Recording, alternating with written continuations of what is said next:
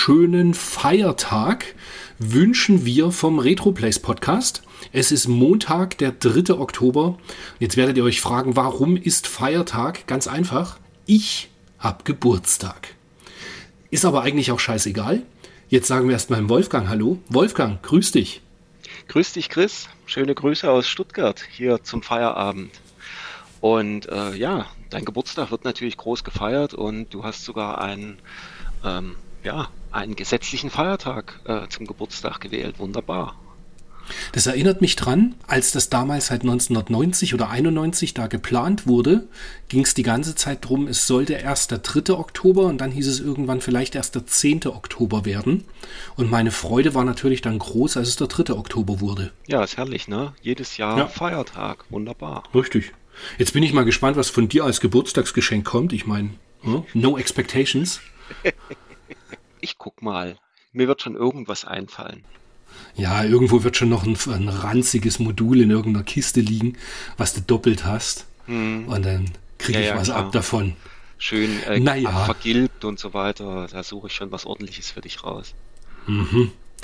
Aber wir steigen mal wieder ein, wie gewohnt. Wir haben einen bunten Strauß toller Videospiele für euch heute mitgebracht. Und zwar geht es um die Oktoberausgabe 1992.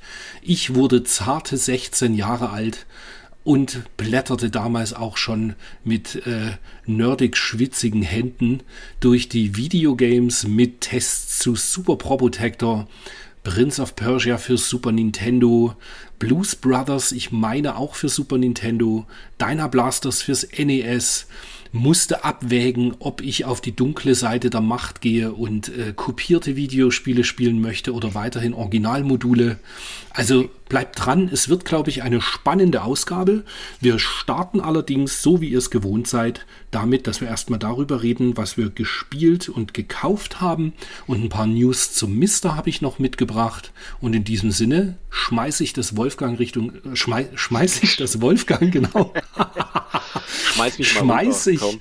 schmeiße ich das Mikrofon Richtung Wolfgang, plopp und fang mal an. Ja, dann fange ich mal an. Was geht? Ähm, gekauft, ähm, wie immer wenig, also eigentlich nur ein Buch. Das ABC der Videospiele Level 2. Ah, du auch. Das kam ja Sehr jetzt im cool. August raus, ähm, habe ich mir gegönnt und auch schon mal reingeschmökert und ähm, ist sehr schön zu lesen. Ganz, ganz interessante Sachen. Habe jetzt schon mal Cinemaware ge ge gelesen und äh, war schon sehr interessant, was sie da über den Niedergang gerade der Firma geschrieben hat. Ähm, das fand ich, fand ich sehr interessant. Also ist schön geschrieben, kostet nicht viel, ähm, kann man sich auf jeden Fall hinlegen und immer mal drin rumschmökern. Ich fand Ich habe tatsächlich jeden mal gut. Abend einen Buchstaben jetzt gelesen. Ah, okay. Nee, dazu bin ich noch nicht gekommen. Ähm, ja, also das ist das Einzige, was ich tatsächlich gekauft habe. Sonst nichts, gab nichts äh, bei eBay und so weiter, was ich brauchte. Habe ja auch letzten Monat gen- genug Geld ausgegeben. Hast du nichts auf der Retrobörse gekauft in München? Nein, auf der Retrobörse war ich nur beschäftigt zu verkaufen. Sehr gut. Ja. Sehr gut. Es war übrigens eine sehr schöne Börse, Flohmarkt. Ähm, hast du sehr schön ausgerichtet. Ich bin auf jeden Fall wieder dabei beim nächsten Mal. Vielen Dank. Ich habe tatsächlich eigentlich ausschließlich positives Feedback bekommen. Ein paar Händler haben gemeint, es wäre schön gewesen, wenn einfach noch ein paar mehr Leute da gewesen wären. Sehe ich auch so, hätte mich auch gefreut, wenn ein paar mehr Leute da gewesen wären. Aber ich denke mal, man muss das Ganze einfach jetzt langsam ins Rollen bringen, dass einfach immer wieder Leute kommen, dass sich das etabliert. Und dann hat man halt einfach aller, was geplant ist bei mir so alle halben Jahre eine Börse in München, irgendwie sowas wie April und Oktober oder so vielleicht zu machen. Und tatsächlich es hat wirklich super Spaß gemacht, das Ganze auszurichten. Und ich werde auch wieder eine machen. Ich, aktuell ist der Plan im April tatsächlich. Und stand jetzt entweder wieder im Feuerwerk, also jetzt die Location, wo wir diesmal waren. Fand Eventuell ist es aber auch Ja, es, ich habe ein Angebot für eine andere Location noch, wo ich jetzt mal schauen muss. Die liegt auch recht gut und sehr zentral in München und mit vielen Parkplätzen davor. Und jetzt muss ich mal schauen, was ich da dann von den beiden eben nehme. Schauen wir mal. Okay, also ich Die Retroplays Podcast-Hörer hören es zuerst.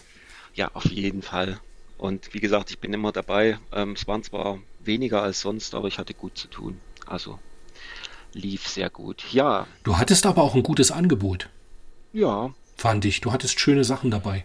Mal ein paar Sachen rausgewühlt, äh, hatte mich dann mal einen Abend hingesetzt, also Freitagabend. Bevor am Samstag die Börse war. Herrlich. Genau. Äh, was habe ich gespielt?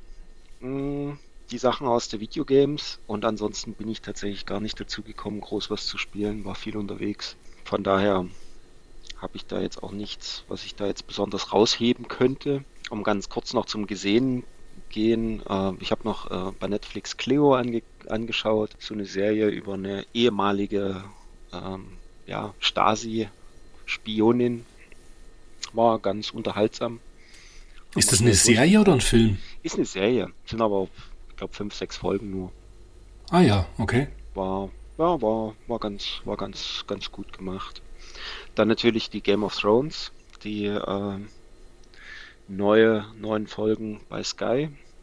Da haben wir auch reingeguckt. Was, von Game of Thrones gibt es neue Folgen? Also es gibt eine neue, so einen neuen Ableger. Ah, okay. Und ähm, der spielt halt irgendwie tausend Jahre vorher oder ein paar hundert Jahre vorher, aber ähnliches Setting, gleiche, also gleiche äh, Städte und so weiter. Also das Feeling ist schon sehr wie, wie die Originalserie und ich finde es geht sich schon gut aus, äh, gut an, macht Spaß, das zu gucken.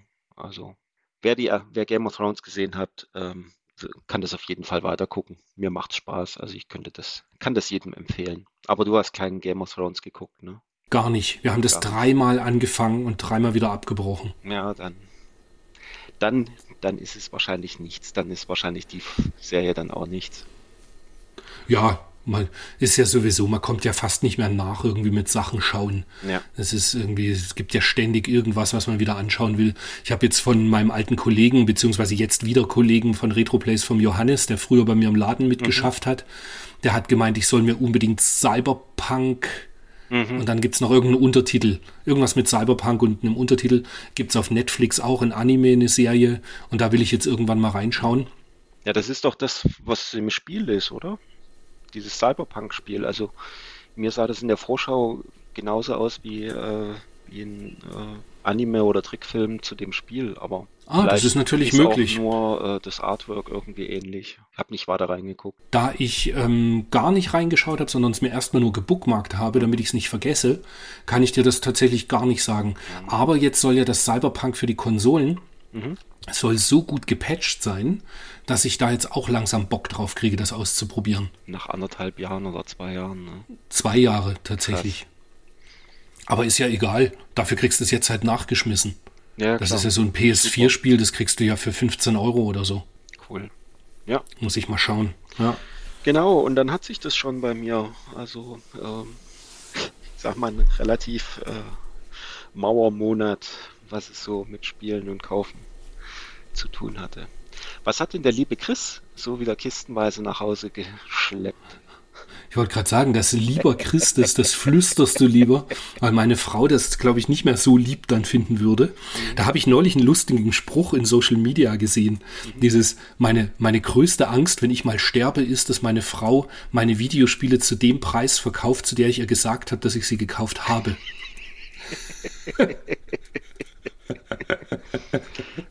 Fand ich ziemlich gut.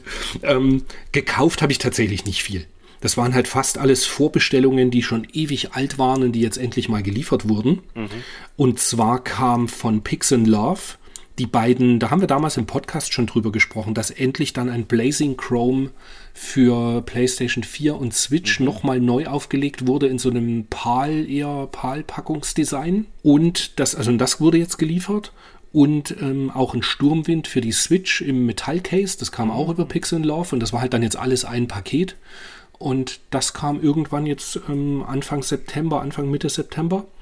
Dann habe ich mir auf der Retrobörse in München ein, was habe ich mir auch gekauft, und zwar ein Silent Hill US für die PlayStation 1. Hm, hattest Das nicht mehr? Natürlich, nee, hatte ich nicht mehr. Ah. Das ist halt irgendwann seinerzeit, als ich im, Mhm. damals, als ich einen Laden hatte und dann meine Sammlung zwischenrein mal so ein bisschen aufgelöst hatte und so war das eins von denen, was halt weg konnte.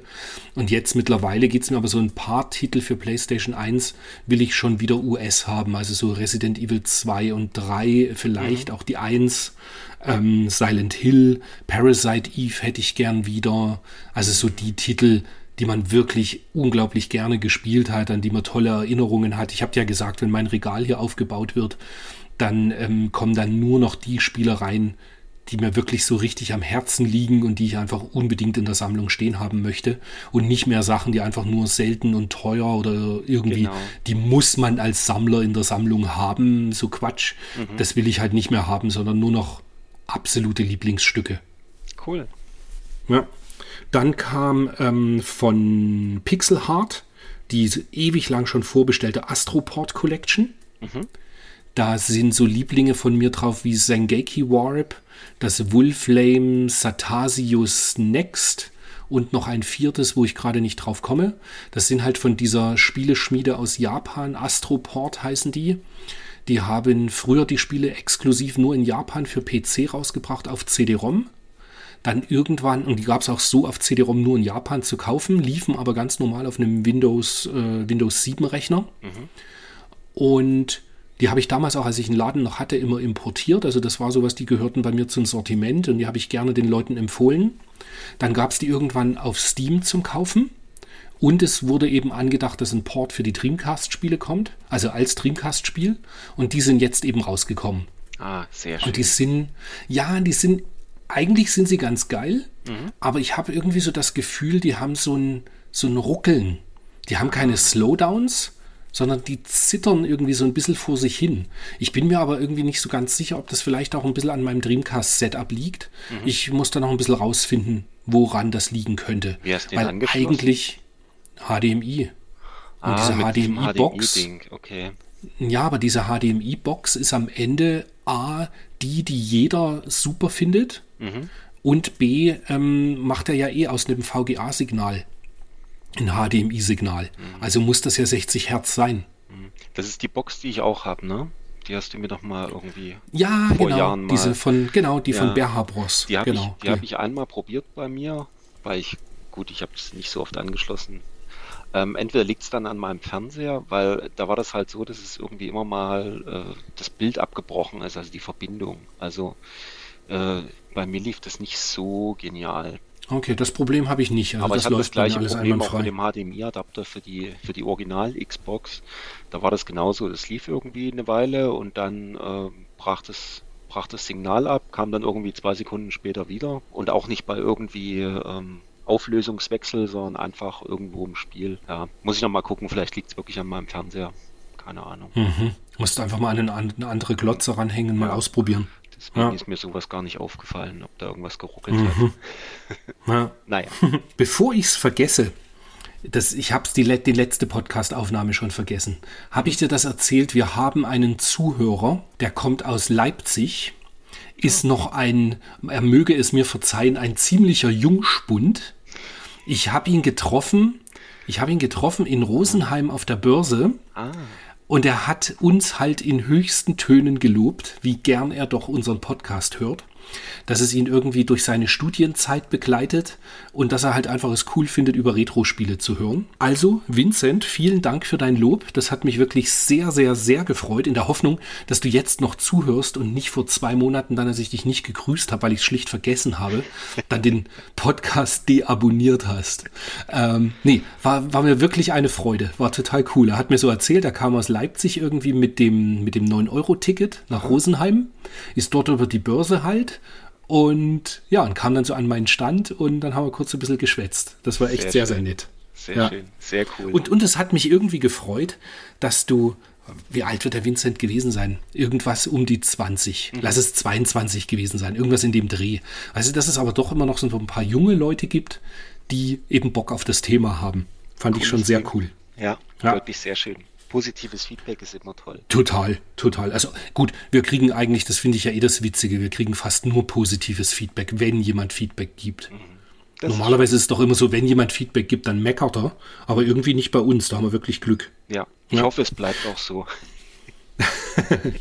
Dann habe ich noch ein Public Service Announcement. Am 8. Oktober kann man in Japan den Sharp X68000Z, das ist ein X68000 Mini, vorbestellen. Und das finde ich mal sehr cool. Ich habe noch keine Ahnung, wie ich an das Ding rankommen soll, weil so wie es aktuell ausschaut, geht es wirklich nur über diese Homepage. Mhm. Aber wir werden sehen. Und es kommt auch, äh, natürlich kommt es ein bisschen drauf an, welche Spiele drauf sind. Wenn sie da jetzt nur irgendwelche japanischen Rollenspiele und Action-Adventure drauf haben, dann habe ich ein Problem. Oder Graphic Novels. Aber man hofft halt doch, dass irgendwie ein paar ganz gute Action-Titel auch dabei sein werden. Ja, Castlevania wird doch drauf sein, oder? Ja, wobei das jetzt, da kommen wir gleich dazu. Mhm. Ähm, ja, wenn es halt drauf wäre, wäre es ja okay. Aber das wäre jetzt für mich nicht mehr so der absolute Kaufgrund. Weil wir kommen zur Rubrik, was ich gespielt habe. Mhm. Und dann ziehe ich das mal gleich nach vorne. Ich habe mir, nachdem ich das Castlevania auf dem Mister für den X68000 irgendwie nicht gescheit hinbekommen habe, mhm. habe ich mir gedacht, äh, schaue ich mir doch das Castlevania Chronicles für die PlayStation an. Weil da ist es ja mit drauf. Mhm. Und zwar einmal in einer Enhanced Edition und einmal eben in der normalen, soweit wie ich das mitbekommen habe. Und das habe ich dann tatsächlich durchgespielt. Oh, nicht schlecht. Beziehungsweise durch, durchgespielt ist gelogen, ich stehe vor Dracula. Ja, du hast es quasi durchgespielt. Aber alles, alles andere. Und das ist ein richtig gutes Castlevania. Mhm. Also eher in der Art her wie ein, also ein ganz normaler Plattformer. Mhm. Keine großartig verzweigenden Strecken oder irgendwas, also Gänge, wo du hin könntest oder so. Spielt sich extrem gut, hat einen extrem geilen Soundtrack auch. Also das ist ein richtig gutes Castlevania, was man wirklich schauen sollte, dass man es mal gespielt hat. Gibt es ja für die PlayStation 1 auch. Klar, es kostet Geld, aber es ist halt bekommbar. Das ist halt ganz cool. Gibt sogar PAL, ne? Ja, genau. PAL US und Japanisch. Und mich hat es darin bekräftigt, also ich habe es jetzt gerade in Japan im Warenkorb das werde ich mir als Japan-Variante auch wieder ins Regal stellen, weil es mir einfach richtig gut gefällt. Und ich denke mir so, dass das ähm, Symphony of the Night neben der Castlevania Chronicles, das sieht ja ganz cool aus nebeneinander mhm. im Regal dann. Schön. Dann habe ich gespielt Katze oder Kase, wie auch immer man das ausspricht. Katze mhm. and the Wild Masks für die Switch. Und das ist ein Plattformer. Ich meine, wir haben da sogar schon mal drüber gesprochen im Podcast. Das Ding ist nur, jetzt habe ich ihn wirklich mal sehr intensiv gespielt. Und, und wirklich mal weiter und länger als nur die ersten drei Unterlevel, sondern mal wirklich, jetzt stehe ich, glaube ich, gerade vorm vorletzten Endgegner. Und es ist einfach ein ganz normaler Plattformer, ein bisschen ähnlich wie Donkey Kong. Ähm, und du kannst verschiedene, so wie du bei Donkey Kong halt auf das Nashorn springst und dann durch die Gegend rennst, kriegst du halt verschiedene Masken bei äh, Katze und hast dann eben andere Möglichkeiten. Zum Beispiel gibt es eine Maske, dann kannst du auf einmal unter Wasser schwimmen. Dann gibt es eine Maske, dann kannst du fliegen. Es gibt eine Maske, da kannst du, was war das noch? Ja, da ist es dann so wie so ein Endless Runner. Also der Bildschirm scrollt von selbst mhm. und du musst quasi durchhüpfen hüpf, hüpf, durch die ganze Geschichte. Und das, ja, genau. Okay. Und das ist aber ähm, also jetzt für meine Altersklasse ist das schon gar nicht mal so leicht. Aber es ist halt motivierend. Er lachte. Okay, ja, ja. Gar nicht Und halt gleich. irre, richtig, richtig schöne 16-Bit-Grafik eigentlich. Also irgendwas, oder so, wenn du dir überlegst, so wie feine Saturn-Optik in 2D. Mhm. So in dem cool. Stil, also wirklich extrem cool. Dann habe ich ähm, das Alva's Legacy auf dem NES gespielt. Das ist ein Titel, den gibt es ursprünglich, gab es den auch am PC schon. Das ist, und, und für die Switch und PS4 gibt es glaube ich, auch. War ursprünglich ein Homebrew-Project, ähm, ein Jump'n'Run, wo du ähm, so ein bisschen Metroidvania-mäßig, also du bekommst immer irgendwelche neuen Fähigkeiten, damit du innerhalb der Stages weiterkommst. Weißt du, was ich meine? Mhm. Dass du halt irgendwie vor irgendeiner, du bist vor einer Wand und brauchst einen Doppelsprung, den findest du dann wieder irgendwo und dann geht es halt an der Stelle wieder weiter. So wie bei Ist ganz nett. Ja, ja, und ja, dann irgendwie in den Levels hin genau. und her musstest und irgendwelche ja, genau. diese Pömpel holen und so weiter. Okay. So ein, so ein bisschen in der Art, genau. Ich finde es ganz nett, aber ich habe es jetzt nicht richtig durchgezogen irgendwie. Dafür hatte ich zu viele andere Spiele dann noch. Mhm. Dann ist für die Switch ähm, Radiant Silvergun erschienen. Hast du es mitbekommen? Ja, habe ich mitbekommen. Das war irgendwie auch auf dem Marktplatz in den USA und dann irgendwie ein paar Stunden später nicht mehr und große Aufregung und jetzt ist aber, glaube ich, wieder da. Das war wohl irgendwie eine Freigabe, die da irgendwie nicht da Genau, war. das hatte ich auch gelesen. Ich sehe, wir folgen den gleichen Feeds mhm. online. Das hatte ich auch gelesen. Ja, ich bin mittlerweile mit meinem Schuss schon wieder auf Level 25. Hm. Das ich, ist ja bald voll. Ja, Hast du es mal durchgespielt? Genau. Nee, noch nicht. Das bleibt immer noch hängen, selbst mit Level 25. Ey, ich komme da nicht durch. Ich habe es ja auch auf der Xbox und habe es immer mal wieder probiert. Ich komme ich komm nicht so weit wie auf dem Saturn damals. Ich habe es auf dem Saturn ah, okay. irgendwann mal durchgespielt, aber auf der Xbox ist mir das bisher noch nicht gelungen. ja, das schiebst du jetzt einfach aufs Input-Lag. Ja, ja, total. ich habe nämlich gelesen, dass irgendwie die Saturn-Version hat irgendwie eine Millisekunde und Xbox 360 vier Millisekunden. Mhm. Also es und muss daran, daran dann halt liegen. Es ja, ja, ja, ja. Liegen. Ansonsten an was anderem kann es nicht liegen. Und das Richtig. Problem ist halt immer, du brauchst halt eine Stunde, bis du das durchgespielt hast. Mhm. Mindest, also einfach reine Spielzeit und das ist mir too much. Und mit vier Millisekunden ist es halt schlicht unspielbar. Also ja. frag mich, was die Entwickler sich einbilden. Keine Ahnung. Also geschlagen. wer, wer Ironie findet, darf sie behalten. Dann habe ich noch gespielt Gott, die Liste ist so voll, das ist echt nicht normal. Ich habe mit dem guten Danson mhm. einen Podcast aufgenommen über den Videospielebuchstaben B wie Battletoads mhm. und habe im Vorfeld mir viele Battletoads-Spiele angeschaut. Und dann während des Gesprächs fiel mir, oder kurz vorher, bevor wir aufgenommen haben, fiel mir so auf, Mensch, 2018 ist ja für die Xbox One und für den PC auch ein Battletoads rausgekommen. Und nachdem ich alle anderen Battletoads nicht so gerne mochte, fand ich das jetzt am PC ziemlich cool. Das hat mir gut gefallen. Also da habe ich auch ein bisschen gespielt. Hat halt einen herrlich äh, bizarren Humor, super Animationen, wirklich sehr, sehr coole Grafik. Das, also du hast ja einen Game Pass, gell? Für die ähm, Xbox ich muss mal gucken, ob ich den noch habe.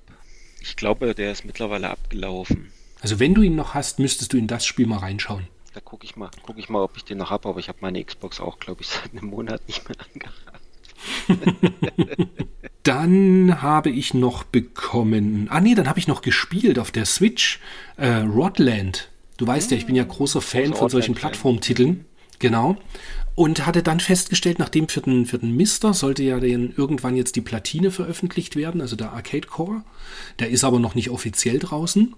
Und dann habe ich irgendwie durch Zufall meine Internetrecherche so halt eben, ob dieser Core draußen ist, habe ich dann gesehen, dass es das für die Switch gibt. Und dann direkt gekauft, sehr, sehr viel Spaß gehabt. Einfach ein tolles Spiel und auch eins von den Dingern wieder, wenn wir uns mal wieder persönlich sehen, müssen wir das zu zweit spielen. Auf jeden das Fall. Das ist einfach, das ist halt wie Wanni Wanni World.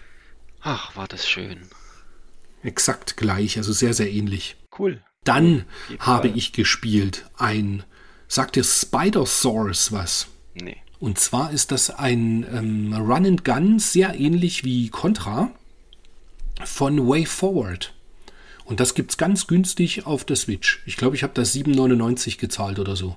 Mhm. Und das ist einfach halt, ja, gut gemachtes äh, Ballerspiel. Wie gesagt, von links nach rechts mit Dinosauriern, die man abballert. Und ziemlich abgefahren, lustig. Jetzt, ich sag mal so, für das Geld ist es das wirklich okay. Ja, also da, das ist jetzt nichts irgendwie, wo ich jetzt sagen würde, oh Gott, da brauche ich zwingend eine Retail für 50 Euro. Aber so zum Zwischenrein mal, wenn man eben so Bock auf so Blaster hat, ist es schon ganz cool. Okay. Ähm, ähnlich auch, genau, dann auch Ballerspiel, aber ich fand es nicht so dolle. Das äh, Videospiel zum Angry Video Game Nerd. Okay. Da gibt es an Angry Video Game Nerd 1 und 2 Deluxe Edition. Und das sind halt so Plattformer, wo er rumrennt und ballert im so 8-Bit, eher 8-Bit-Pixel-Look, aber bunter. Okay. Also so wie wenn das NES 256 Farben hätte, würde ich mal sagen. Mhm. Und ja, aber das fand ich jetzt irgendwie, das hat mich nicht so gebockt. Braucht man also Und dann natürlich noch, nee, also würde ich jetzt nicht sagen, nee. Mhm. Und dann natürlich noch von den Turtles die Kowabanga Collection. Die habe ich mir dann jetzt als Peggy gekauft, weil die nicht in Japan rauskommt. Das Ach, fand was. ich sehr schade. Hm. Das Shredders Revenge, das gibt es ja in Japan auch. auf Modul ganz normal. Und das, ja, das ist halt so ein bisschen eine äh, Old Habits Die Hard. Wenn man immer gerne Japan-Importe gekauft hat, kauft man sowas halt auch immer noch japanisch. Logisch. Aber die Kawabanga Collection habe ich jetzt nicht finden können. Gibt es scheinbar nicht. Für die Switch, ne? Für die Switch, genau, richtig. Abgefahren. Ja. Hätte ich jetzt nicht gedacht. Und dann können wir ja ganz kurz noch über ein kurzes Mister Roundup reden. Und zwar kann ich jedem unserer Hörer, die einen Mister haben und Bock auf Arcade-Spiele haben, installiert euch das sogenannte Coin-Up-Script. Wenn ihr das habt, das installiert ihr einmal und dann lasst ihr das einmal die Woche durchlaufen. Das zieht euch alle neuen Beta und alle neu erschienenen Arcade-ROMs. Und das ist halt wirklich extrem cool. Gibt sogar einen Ordner, der ist ganz oben dann angepinnt, der heißt Newest. Und da bekommt man quasi immer die neuesten Arcade-Ports reingespült, die dann eben da mit dem Update runtergeladen wurden. Ah, cool. Und da war jetzt, ja, das ist echt ziemlich, ziemlich gut, weil ich hab, muss gestehen, es kommen so viele Arcade-Spiele mittlerweile, dass ich echt die Übersicht verloren habe. ja, die Liste ist ewig Weiß nicht. lang und du scrollst dann immer Mhm. durch und ui, das gibt's ja auch schon. Das ist ja witzig. Ja. Und hast gar Richtig. nicht mitgekriegt. Und so schnell, wie das bei dem, bei dem Update All durchläuft, äh, kriegst du ja auch nicht immer alles mit, was, was neu ist. Richtig, und ich hatte halt oftmals das Problem, dass man in GitHub zwar jedes Mal diese, wie heißen die, MRA-Files bekommen hat, Mhm. aber dann war es immer schwierig für mich, die passenden ROMs zu finden, Okay. wenn die halt über Update All noch nicht installiert wurden. Und das macht halt jetzt dieses Coin-Up-Script, macht das alles, sortiert auch alles recht schön. Es gibt noch einen, einen extra Folder, dass du die Neo Geo Spiele wirklich als MVS hast. Die lädt er halt dann einfach alle nochmal separat runter. Und das ist schon echt ziemlich cool. Dann habe ich gelesen, es gibt ein neues Skript noch, das heißt äh, Favorites. Da kann man quasi in jedem Core dann sagen, das und das Spiel gehört zu meinen Favoriten. Und dann gibt es quasi ganz oben in der obersten, äh, obersten Ebene vom Mister dann einen Favoritenordner. Und da sind die Spiele einfach drin. Okay. Habe ich allerdings noch nicht getestet. Ja, das gab's ja beim, ähm, beim Raspberry Pi gab's das, glaube ich, auch, dass du die da so setzen konntest. Das fand ich eigentlich eine ganz coole Geschichte. Das gucke ich mir mal an.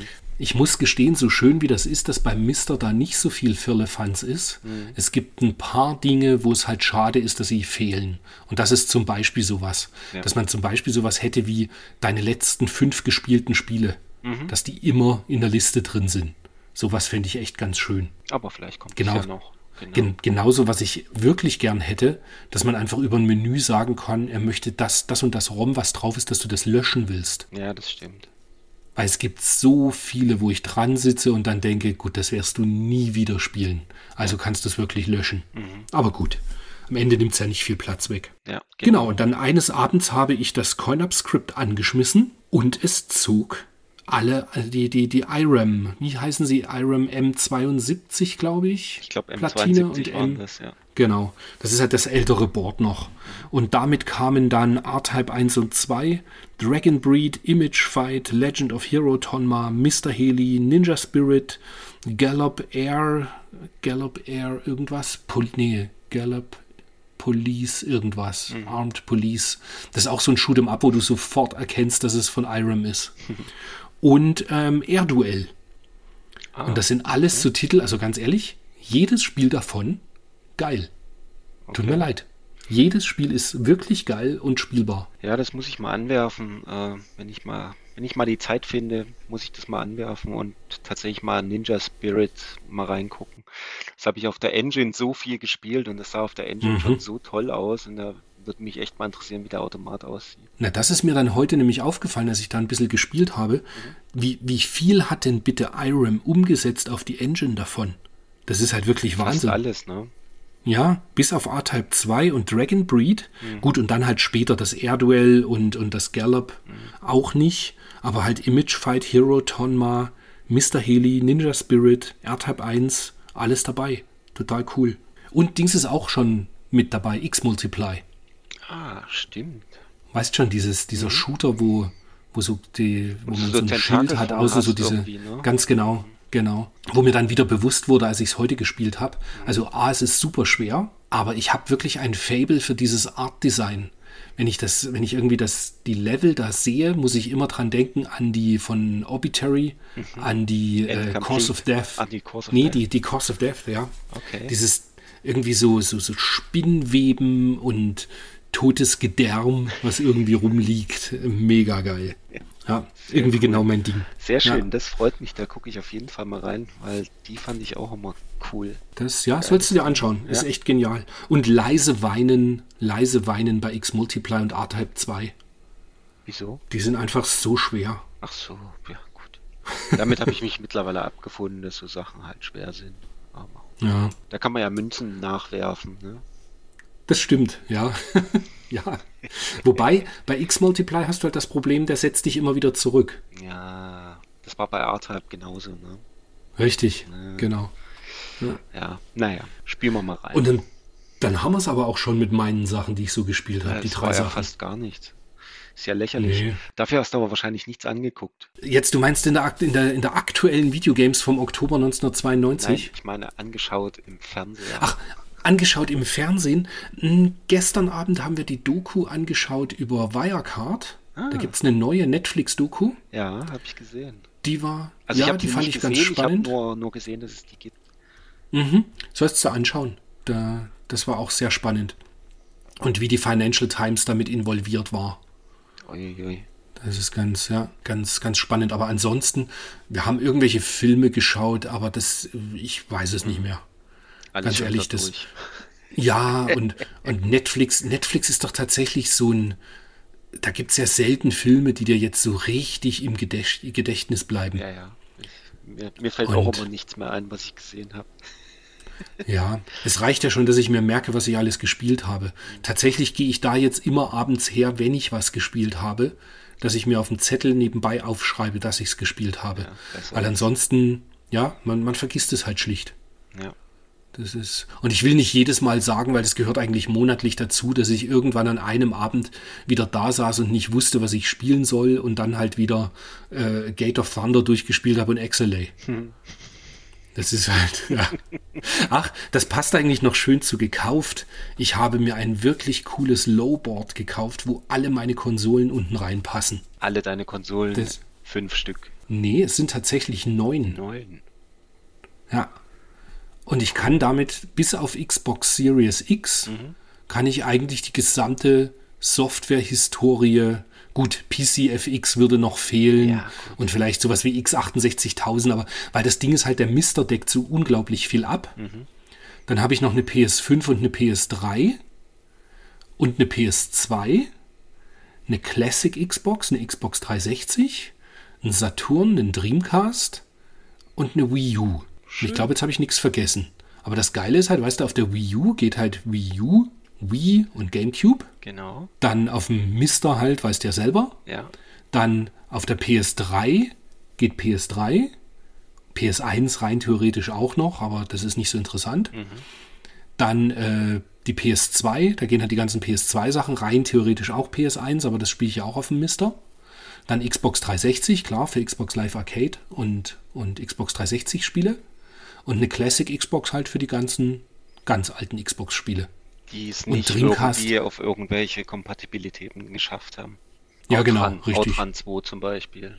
Zum Beispiel. Oder auch äh, äh selbst Outrun 2006 würde ich da drauf spielen, mhm. weil es einfach die schönere Version ist. Hab schon überlegt, ob ich eventuell eines Tages noch einen kleinen PC drunter stelle.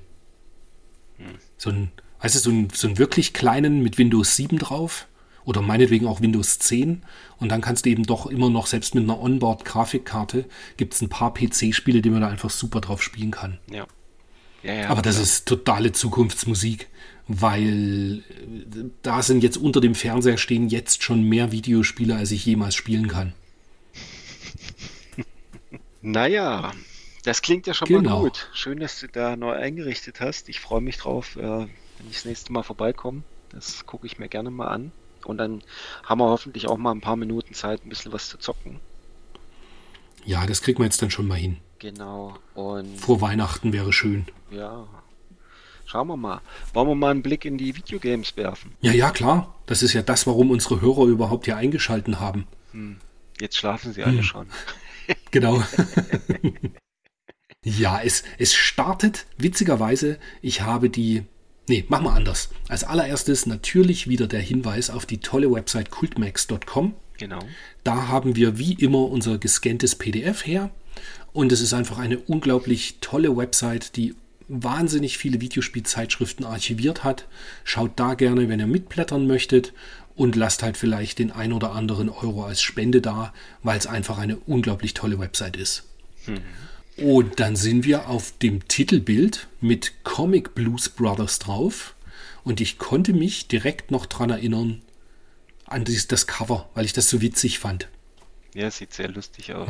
Das ist einfach ein schönes, genau, voll passend irgendwie für ein, nicht wie dann in den 2000er Jahren, jedes Videospiel-Cover war irgendwie grimmig reinschauender Soldat mit Knarre in der Hand, ja. ähm, sondern es ist einfach ein, ja, lustiges Bild zu einem schlechten Spiel, aber dafür ein lustiges Bild. Genau.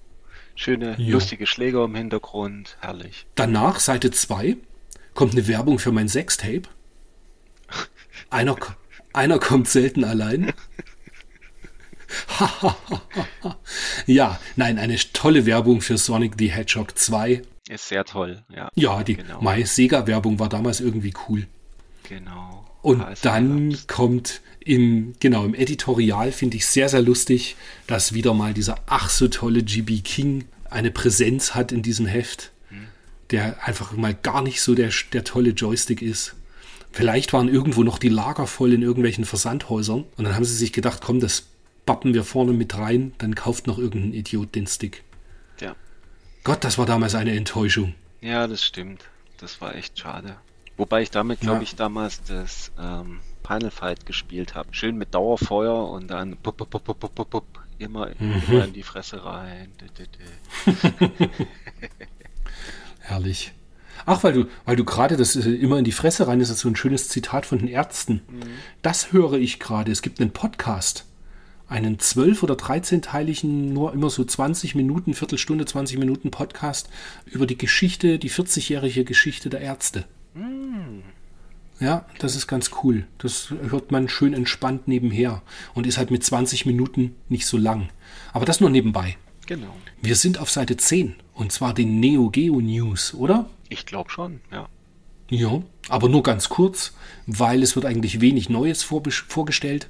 Ein World Heroes erscheint, Art of Fighting zeigt den ersten Screenshot und zwei kleine Screenshots sind gezeigt von Viewpoint. Mhm. World Heroes bekommt einen Empfehlenswert, was ich nicht so ganz nachvollziehen kann. Ich bin mit World Heroes nie so warm geworden, aber es ist halt einfach das typische, es gab einfach unglaublich viele Prügler auf, von, von SNK beziehungsweise auf dem Neo Geo, die zwar grafisch sehr opulent waren, aber ich fand sie spielerisch immer einen Zacken schlechter als Street Fighter 2. Ja, das stimmt. Und ich habe auf dem Neo Geo ja, ich hatte ja nur ein Neo Geo CD ich habe da nicht so viel Prügler gespielt. Das Fatal Fury 3, glaube ich, aber das war durch die Ladezeiten echt nervig. Aber das Viewpoint ging ganz gut, auch wenn es sinnlos, also für mich damals sinnlos schwer war. Ja, ja, ja Viewpoint ja. ist insane schwer. Noch dazu auf den Heimcomputer, äh, äh Heimcomputer sage ich schon, auf den Heimkonsolen hast du ja nur einen Singlespieler. Mhm. Also du kannst es nur alleine spielen. Die MVS-Variante war dann die, die man auch zu zweit spielen konnte. Und das macht es tatsächlich dann auch schon ein Stück leichter. Ja. Naja. Ja. Dann kommen die Sega News und endlich gibt es das Mega-CD. Und sie haben die ersten drei Spiele sich quasi mal angeschaut, die leider nicht so unglaublich gut da, äh, wegkamen. So was mich aber auch nicht so. die, die Untertreibung des Jahrtausends. ja, die waren halt leider wirklich nicht so dolle. Was war das? Ernst Evans Heavy Soul Nova Fees, und Soul Heavy Fees, Nova gell? und Ernest Stevens. Und ich hatte alle genau. drei, zu irgendeinem Zeitpunkt hatte ich alle dreimal. Also nicht gleichzeitig, aber irgendwie mal zum Spielen. Das Heavy Nova ist wirklich unfassbar beschissen. Das Soul Fees, gut, kann man schon spielen, aber es war jetzt auch nicht schön. Ich finde es nach wie vor nicht toll. Und das Ernest Stevens war. Uch, nee. Also die, die Figur sah auch furchtbar aus und das Schlimmste ist halt, bei allen drei Spielen fragst du dich, äh, wozu jetzt CD? Ich verstehe es nicht. Mhm. Es sieht nicht mhm. besser aus. Schon wenn man die, die drei Screenshots sieht, die drei großen Screenshots, die da sind, denke ich mir so, äh, äh, kein Grund, mir irgendwie was mit CD zu kaufen für so einen Scheiß. Also ganz ehrlich. Das, äh, und dann dieser hässliche Wanderdoktor oben. Der, Ja, ja, der sollte ja so als Maskottchen. Der hat doch auch, der hat doch oben einen Kackhaufen auf der Stirn, oder? ja, klar. Komplett verrückt. Engel, Engelflügel, Ohren Äh, und ein furchtbar. Kackhaufen auf der Stirn. Ja. Verrückt. Verrückt. Naja, was ich aber sehr spannend finde, dass sie schon die, das Wonder Mega vorstellen, also diese Kombination aus Mega CD und Mega Drive, ähm, die von GVC kommen sollte. Was ja irgendwie ganz witzig ist, was ich dann allerdings viel schöner fand. Ein paar Jahre später, gut, vielleicht sogar nur ein Jahr später, das weiß ich jetzt gar nicht mehr so ganz genau, kam ja von Victor das RGM2, was auch ein Wonder Mega war. Und das eher ausgeschaut hat wie eine Turbo Duo. Ja, stimmt, ich erinnere mich. Mhm. Und das ist so eine, also das ist eine Konsole, die hätte ich schon auch noch gern. Irgendwie zum Hinstellen. Ja. Die ist halt schon super schön. Aber die ist halt auch sauteuer mittlerweile, wenn du sie in Box haben möchtest. Und dann Ja. gab es noch so einen Aiwa tragbaren CD-Player, glaube ich, mit Mega Drive unten dran. Ne? Stimmt, gab's auch mal Gab's doch richtig. Auch. Ja, Aber das kam dann erst Ja. später irgendwann. richtig. Ja. Und dann sind wir schon auf der nächsten Seite. Seite 14 geht's um die Modulneuheiten fürs Mega Drive. Mhm, Wobei das jetzt bis auf ähm, Crying, was dann später, wie hieß das in Europa? Das Lustige ist, zu dem Crying habe ich eine lustige Geschichte, weil das kam in Europa als Biohazard Battle raus. Stimmt, genau. Und da kam irgendwie, hatte ich, keine Ahnung, in, in Chemnitz irgendwie im Laden da, äh, Power Games, jemanden kennengelernt, mit dem ich ein bisschen gequatscht habe. Und der meint dann so, ja, und ich habe hier voll, voll interessante Spiele noch. Und ähm, wusstest du eigentlich, dass Biohazard Battle Crying heißt? Und ich so, "Hä? Nie gehört. Und jetzt schlage ich hier das Ding auf, auf Seite 14, die Videogames, und da steht, und Segas neuester Horizontalshooter Crying und dachte so, okay, ich war mir ganz sicher, dass ich das bis zu dem Zeitpunkt, wo ich den mit dem Typen gequatscht habe, das nie gehört hatte und dort steht. Einfach Mhm. knallhart überlesen. Und ich weiß noch, also das, das Crying, das habe ich damals aus Japan auch importiert. War ja, das war eine ganze Zeit lang auch gar nicht teuer. Das war, das, Und- das war hier in Deutschland, war das sehr teuer, weil es irgendwie niemand hatte. Ich weiß noch, der hat es dann irgendwie äh, für 180 Mark oder so. Also es war ja damals vor, wann war das? Anfang der 2000, äh, Ende 90er, Anfang 2000er, hatte das japanische für 180 Mark irgendwie äh, verkauft oder gekauft, keine Ahnung, weil es das nirgendwo gab. Ich habe das nirgendwo gesehen und ähm, ich habe es dann auch in Japan mal gekauft, natürlich für deutlich weniger Geld um es in die Sammlung zu stellen, weil es halt auch ein lustiges Cover hat. Im, äh, in dem Sinne, dass es überhaupt gar nichts mit dem Cover zu tun hat, wie ähm, das in, in PAL oder US rausgekommen ist. Da ist einfach nur blau, blaue Wellen drauf, wenn ich mich recht entsinne. Ja, genau. Das sieht so ein bisschen aus wie so eine Platine. Ja. Weißt du, so, so irgendwie so kleine Strichlein sind da drauf. Ja. Ja. Was ich witzig finde, ist, ähm, es geht dann darum, dass Capcom und Konami auch für Sega-Konsolen jetzt in Zukunft entwickeln werden. Und tatsächlich, ich habe dann heute so kurz überlegt, tatsächlich war ja die, also dass Konami aufs Mega Drive kam, das war ja dann so ähnlich wie das Konami auf PC Engine entwickelt hat. Konami hat ja wirklich dann tolle Sachen gemacht. Ja. Sei es Castlevania, sei es Contra, sei es Rocket Knight Adventures, was habe ich jetzt noch vergessen, sei es Turtles. Ähm, äh, Busters, äh, wie heißt es? Wie heißen die? Tiny Toons. Das war auch gut. Tiny Toons kam auch noch fürs Mega Drive und zwar auch so wie sowohl Contra, Castlevania, Tiny Toons waren alles unterschiedliche Spiele gegenüber der Super Nintendo Variante. Komplett Das anders. ist schon verrückt. Das, Also ja, ja, komplett andere Spiele. komplett andere Spiele und wirklich auch grafisch waren die meistens wirklich super geil. Sahen sehr schön, sehr bunt aus, wirklich toll. Und richtig gute Exklusiventwicklungen Mhm. tatsächlich. Und dann Capcom habe ich nämlich geschaut noch. Da kam ja bis auf dieses äh, eine Wrestling-Spiel, hier ist Saturday Night, Saturday Night Slam, Slam Masters, Master, genau. genau. Und eben und eben Final Fight fürs CD-ROM Mhm. kam dann gar nicht so viel von Capcom. Mhm. Und Street Fighter halt. Ja gut, Street, ja stimmt, okay, Street Fighter noch. Und ich finde im Übrigen hier sehr lustig, sie schreiben auf der einen Seite, ähm, das Actionspiel Final Fight in einer grafisch getreuen Umsetzung, die zwar alle drei Helden, jedoch wie die Super Nintendo-Variante nicht den Zweispieler-Modus des Automatenvorbilds äh, enthält. Was natürlich Bullshit Und dann, ja, weil dann blätterst du auf die Seite 13 vor und da steht, Nächstes Jahr erscheint die Umsetzung des Klopp-Hits Final Fight, inklusive zwei Spielermodus. Schön, gell? Sehr schön. Lügenpresse! Lügen, Lügenpresse! Ja, schon damals. naja. Und genau, an, was sie auch schreiben hier noch, dass Konami Alien 3 äh, herausbringen würde. Und das war ja damals, ich glaube, der Automat war nämlich von Konami. Mhm. Aber auf dem Mega Drive dann die, das Alien 3 an sich, das kam ja von Probe genau, sprechen wir ja später noch drüber. Genau, das kommt dann alles. Das stimmt tatsächlich sogar in dieser Ausgabe, gell? Genau. Genau, dann haben wir es auch schon mit den Sega News. Ich würde behaupten, die Nintendo News kann man fast so ein bisschen. Was erlauben die sich beim RetroPlays Podcast? Gehen was, sie was einfach erlaube, über die Nintendo News. Was erlaube Retro Aber es ist tatsächlich nichts, wo ich mir, wo ich mir denke, wir müssen großartig was drüber nee, sagen. Gar nichts. War, ja, tatsächlich. Hat mich auch irgendwie nichts so, so angesprochen. Außer dieses Felix von Hudson Soft, hm. das Jump'n'Run. Da muss ich noch mal reinschauen, weil das habe ich für den Gameboy. Ist das ein ziemlich cooles Jump'n'Run. Okay. Nee. Und auf dem NES muss ich es halt einfach mal anschauen, ob das ganz nett war. Sagt mir gar nichts. Ach, Felix the Cat. Ah, okay. Ja, genau, richtig. Ja. und dann auf Seite 22, dein Weihnachtshit wird vorgestellt, Mario Paint.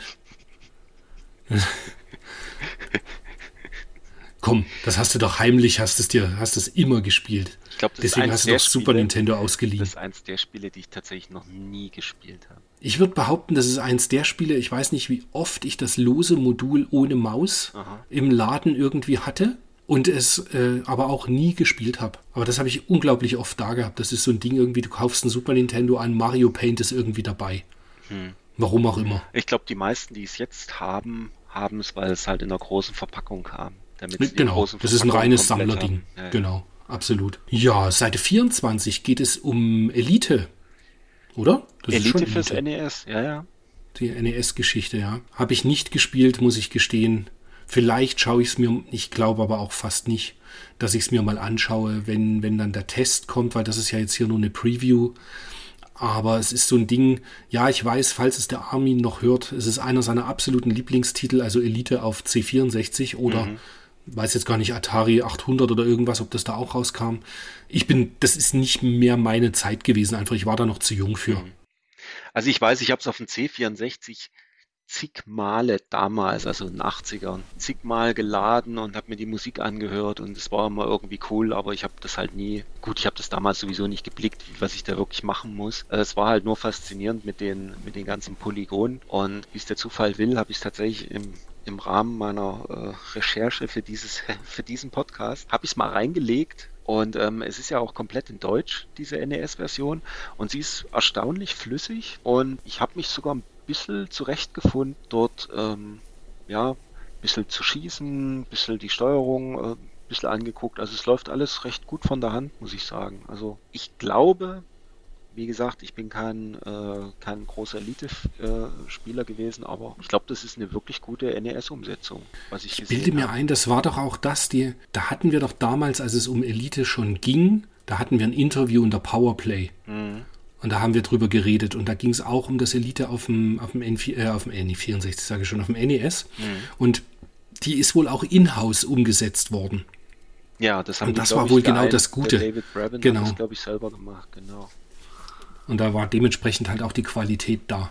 Ja, ja apropos Qualität. Seite 28, BC Kit für den Game Boy wurde geportet. Mhm. Und das ist auch sensationell. Ein richtig gutes Jump'n'Run mit extrem geiler Grafik auch. Also wenn man irgendwie Bock hat auf Jump'n'Runs und äh, kleinen, dicken Klatzköpfen nicht abgeneigt ist, das ist wirklich witzig. Tolles Spiel.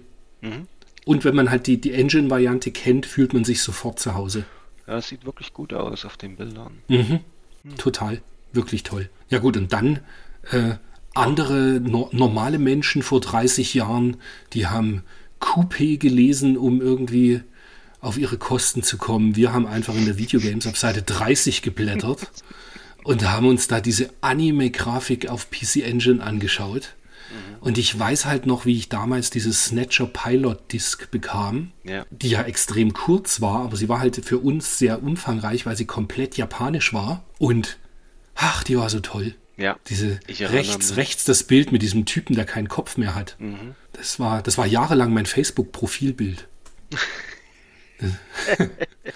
Aber das war, ja, grandios. Und wenn du dir das anschaust, wie schön das auch fotografiert ist. Ja. Die, also die Bilder, so richtig schön mit Scanlines und so. Das ist so richtig geniale Pixel-Art einfach. Ja. Ja, anders ging es ja damals nicht. Ich musste abfotografieren, ne? So Mhm. schön, schöne Collage. Auf jeden Fall. Und die Engine-Ereignisse sind sowieso richtig gut dann, weil nämlich einer meiner liebsten Hook-Hard-Shooter vorgestellt wird. Und zwar Soldier Blade. Und Soldier Blade ist ja immer noch, ja, auf Hook-Hard das Highlight auf der PC Engine. Mhm. Ach, äh, apropos, weil Soldier Blade ist ja recht ähnlich zu Gunhead und da haben wir ja in der letzten Ausgabe drüber gesprochen, dass ich das so lange gespielt habe. Das ist wieder ein typischer Fall von, ich hätte beinahe wirklich das Engine-Pad auf dem Boden zertroschen. Ich bin, diese letzte Stage bei Gunhead ist eine Unverschämtheit. Das ist egal, mit wie viel Leben ich da stehe, Game ich schaff's over. nicht. Ja, ich hatte, glaube ich, 14 Leben. Ich weiß nicht, ich das, Und- nee, so weit habe ich das nie gespielt. Es ist wirklich, also das ist am, das letzte Stück in dem Spiel ist so bockschwer. Aber egal. Es soll ganz kurz um Soldier Blade gehen. Wer Bock hat auf ein richtig gutes Shoot'em Up. Witzigerweise schreiben sie nicht sowas, dass es, ähm, genau, die Designer warfen bewährte Elemente der Actionspiele Gunhead und Superstar Soldier in einen Topf, gaben ein paar neue Leckerbissen hinzu und rührten dann kräftig um. Herausgekommen ist ein Ballerspiel, das zwar über dem Niveau von Final Soldier liegt, die Brillanz der beiden oben genannten Vorbilder Gunhead und Superstar Soldier aber nicht erreicht. Tut mir leid, das stimmt einfach nicht. Soldier Blade ist von all den genannten Spielen das Beste. Dicht gefolgt von Final Soldier und Superstar Soldier und Gunhead finde ich beide schlechter. Ist einfach in meinem Ranking Natürlich äh, alles sehr nah beieinander. Richtig. Aber Soldier Blade ist grafisch die absolute Augenweide. Soundtechnisch, die Endgegner, das sind so coole Endgegner einfach. Also, ja, kann, kommt nichts ran ansonsten auf Hook Hard. Und gut, es ist natürlich wahr bei einer Konsole, wo es insgesamt, glaube ich, wie war das, 112 Shoot'em Ups gibt oder 115, irgendwas in dem Dreh. Natürlich wiederholen sich manche Spiele dann irgendwann und vielleicht sind die Leute irgendwann satt, wenn ein Fi- Final Soldier gerade mal ein halbes Jahr alt ist und dann kommt eben Soldier Blade hinterher. Ja, die kamen ja schon Aber- relativ kurz, kurz nacheinander Ja. alle, ne? Aber Soldier Blade ist einfach ein absolutes Highlight. Ja. Leider habe ich meins nicht mehr. Und es ist jetzt auch relativ teuer geworden, deswegen wird es noch eine Weile dauern, dass ich mir wieder eins kaufe. Habe ich damals im Highscore Games für 10 Mark gekauft. Ja, ja, ich auch. Ich glaube, da hast du mich dahin geführt und hast gesagt, hier, du hast ja jetzt eine Engine, jetzt musst du es kaufen. Mit dem Unterschied, dass du es wahrscheinlich noch hast. Nee, ich hab's nicht mehr. Ah, auch Ich habe, glaube ich, Okay. aus dem, von dem Kauf habe ich nur noch das äh, Psycho Chaser, das Original verpackte. Ah, das, okay. Ja, ach krass. Ja. Was noch vorgestellt wird auf Seite 31 und den Engine-Ereignissen, ist ein auf dem Kopf schwimmender Fisch bei Super Darius 2. Und Super Darius 2 ist auch top. Top. Super CD-ROM-Shooter. Hole ich auch immer wieder gern raus, ist nicht teuer, das hab, ich weiß gar nicht mehr, habe glaube ich so 70, 80 Euro dafür gezahlt. Und das hole ich auch immer wieder mal raus und spiele es durch. Das ist einfach richtig gut. Und leichter als die anderen, da, wie ist die Mehrzahl von Darius? Die anderen Dariusse. Dar Dar Dariusen. Genau. Aber jetzt blätter ich auf die nächste Seite und sehe gerade, ich bin halt super, super vorbereitet. Das sind ja noch ganz viel mehr. Tests. Tatsächlich, tatsächlich habe ich davon nur noch Allzeitig gespielt. Und ich erinnere mich auch noch, dass ich das damals unbedingt haben wollte. Aber dann schrieben sie sowas wie, Viel zu kurz. wenn ihr einen Händler findet, der euch Allzeitig für 40 Mark oder weniger lässt. Und damals habe ich so gedacht, ich gebe doch nicht 40 Mark für ein Spiel aus, was nur zwei Level hat. Dementsprechend kam dann mein Allzeitig kam viel, viel später als das mal. Ich habe das spät gehabt, dachte ich. Nee, Nicht? ich dachte auch, ich Nee? dachte nicht, das war doch, du hast doch deine Engine, also die Duo hast du 93, glaube ich, im Sommer gekauft. Stimmt, dann habe ich irgendwann 94 oder so, Das kam, werde ich das gehabt das, haben. das Alter, die kam relativ schnell. Ich weiß noch, du hast es irgendwo bestellt.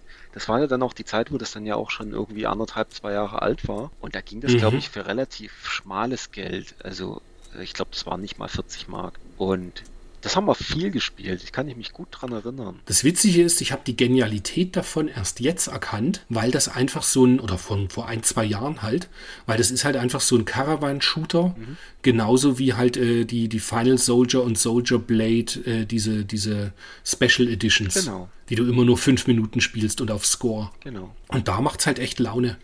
Gutes Spiel, kann man haben. Ja. Ist halt mittlerweile auch teuer. Ja, ziemlich, ich. Ich, ich, ich glaube 70 Euro auch oder so.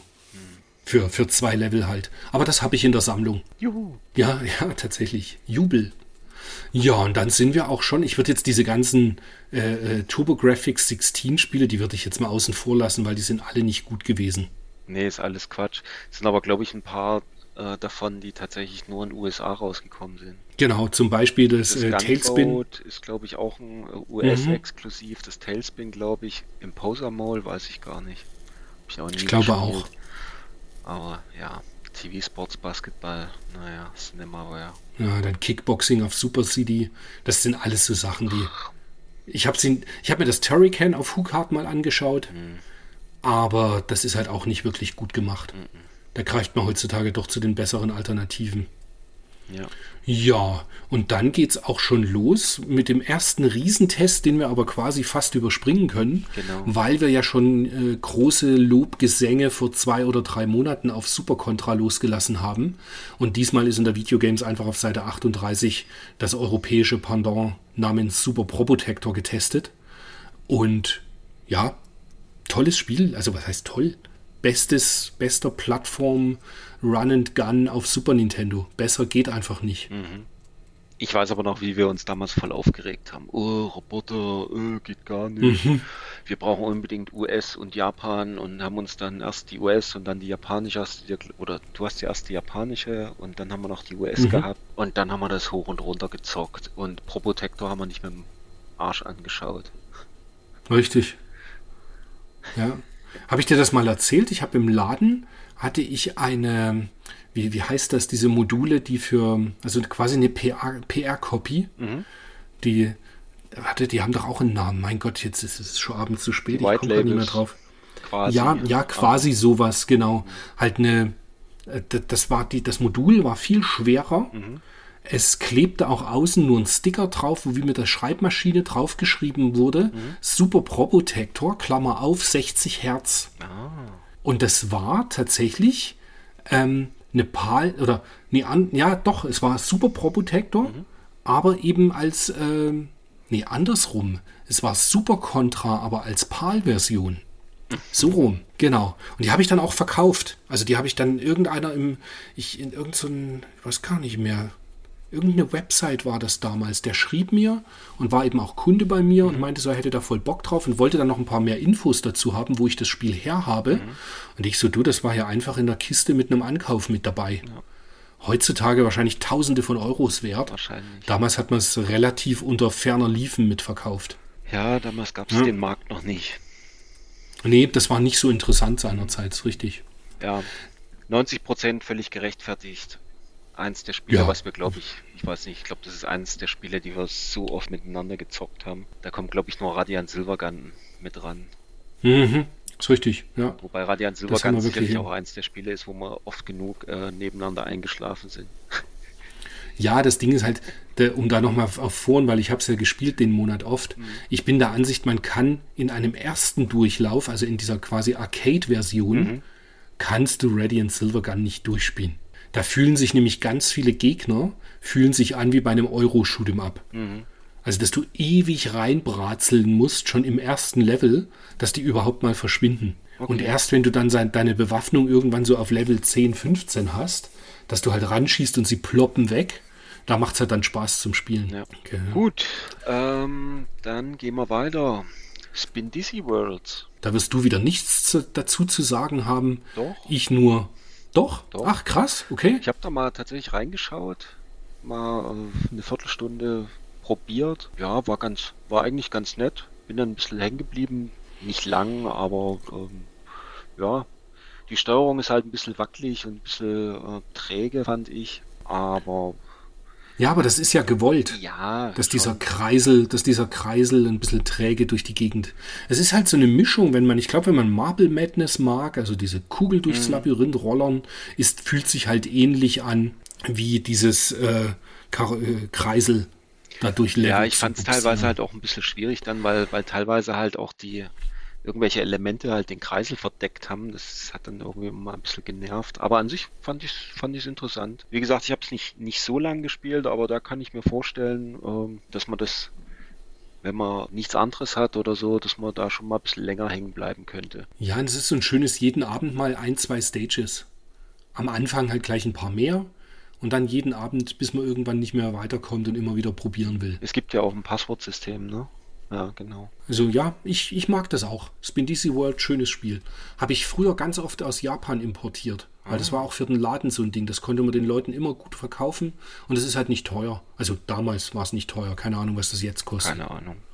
Ich habe es auch jetzt das erste Mal gespielt. Ich habe das früher nie, nie Ach, gehabt. lustig. Ja, ja. Okay. Deswegen hatte ich auch so gedacht, okay, gucke ich mal rein, das interessiert mich eigentlich. Mhm. Wo ich lachen musste über Pipe Dream auf der nächsten Seite, Ja. Seite 41, weil das ist so ein Spiel, das würde ich halt niemals auf dem Super Nintendo spielen wollen. Nee. Das ist für mich so ein typisches Handheld-Spiel. Das, also dafür würde ich mich nicht vor den Fernseher setzen. Ist ein bisschen ähnlich wie mit, äh, so geht es mir auch mit Pusnik. So gern wie ich Pusnik mag, das ist kein Spiel, was ich am großen Fernseher spielen würde. Das ist für mich ein typisches auf dem Gameboy oder auf der Engine GT oder so. Und genauso geht es mir auch mit Pipe Dream. So ein kleiner Puzzler zwischen rein mal kann man schon spielen, würde ich aber auf dem Super Nintendo nicht spielen. Ja. Ist jetzt auch nichts, was ich wirklich gespielt habe. Ähm, ja, nett. Ob jetzt die 77 wert ist, keine Ahnung. Was ich aber total super fand, äh, Super Punk. Da, Das kann ich mir da vorstellen. bin ich direkt hängen geblieben. Mhm. Mochte ich auch sehr, sehr gern.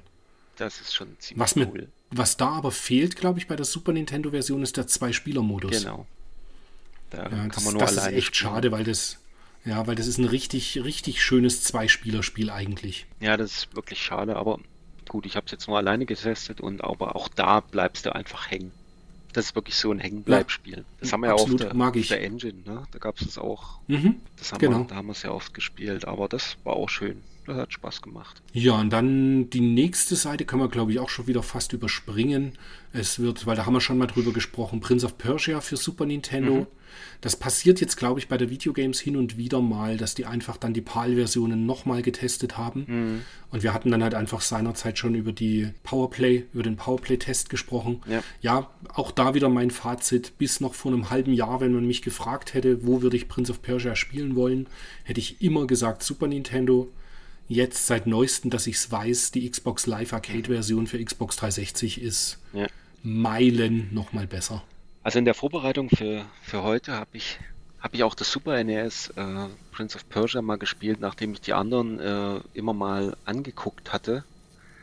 Und ich habe das bisher noch nie gespielt auf dem Super Nintendo. Und das ist wirklich, wie du sagst, das ist wirklich eine ganz andere, eine ganz andere Nummer als die anderen Umsetzungen. Und witziger, Mhm. witzigerweise hat auch der, wo war es denn? Es gab auch ein Battle of the Ports, glaube ich, letzte Woche oder vor zwei Wochen. Ah, Prince of Persia halt die alten Versionen, also wirklich bis, ich glaube, 2000 oder sowas. Und da waren halt auch Mega CD oder noch das nachgeschobene Mega Drive Modul, was erst zwei Jahre später nach der CD-Fassung äh, rauskam. Und da habe ich das gesehen und dachte so, ah, okay, das will ich unbedingt mal spielen. Der Chris hat da immer so von geschwärmt und ähm, es ist wirklich grafisch, es ist wirklich super cool.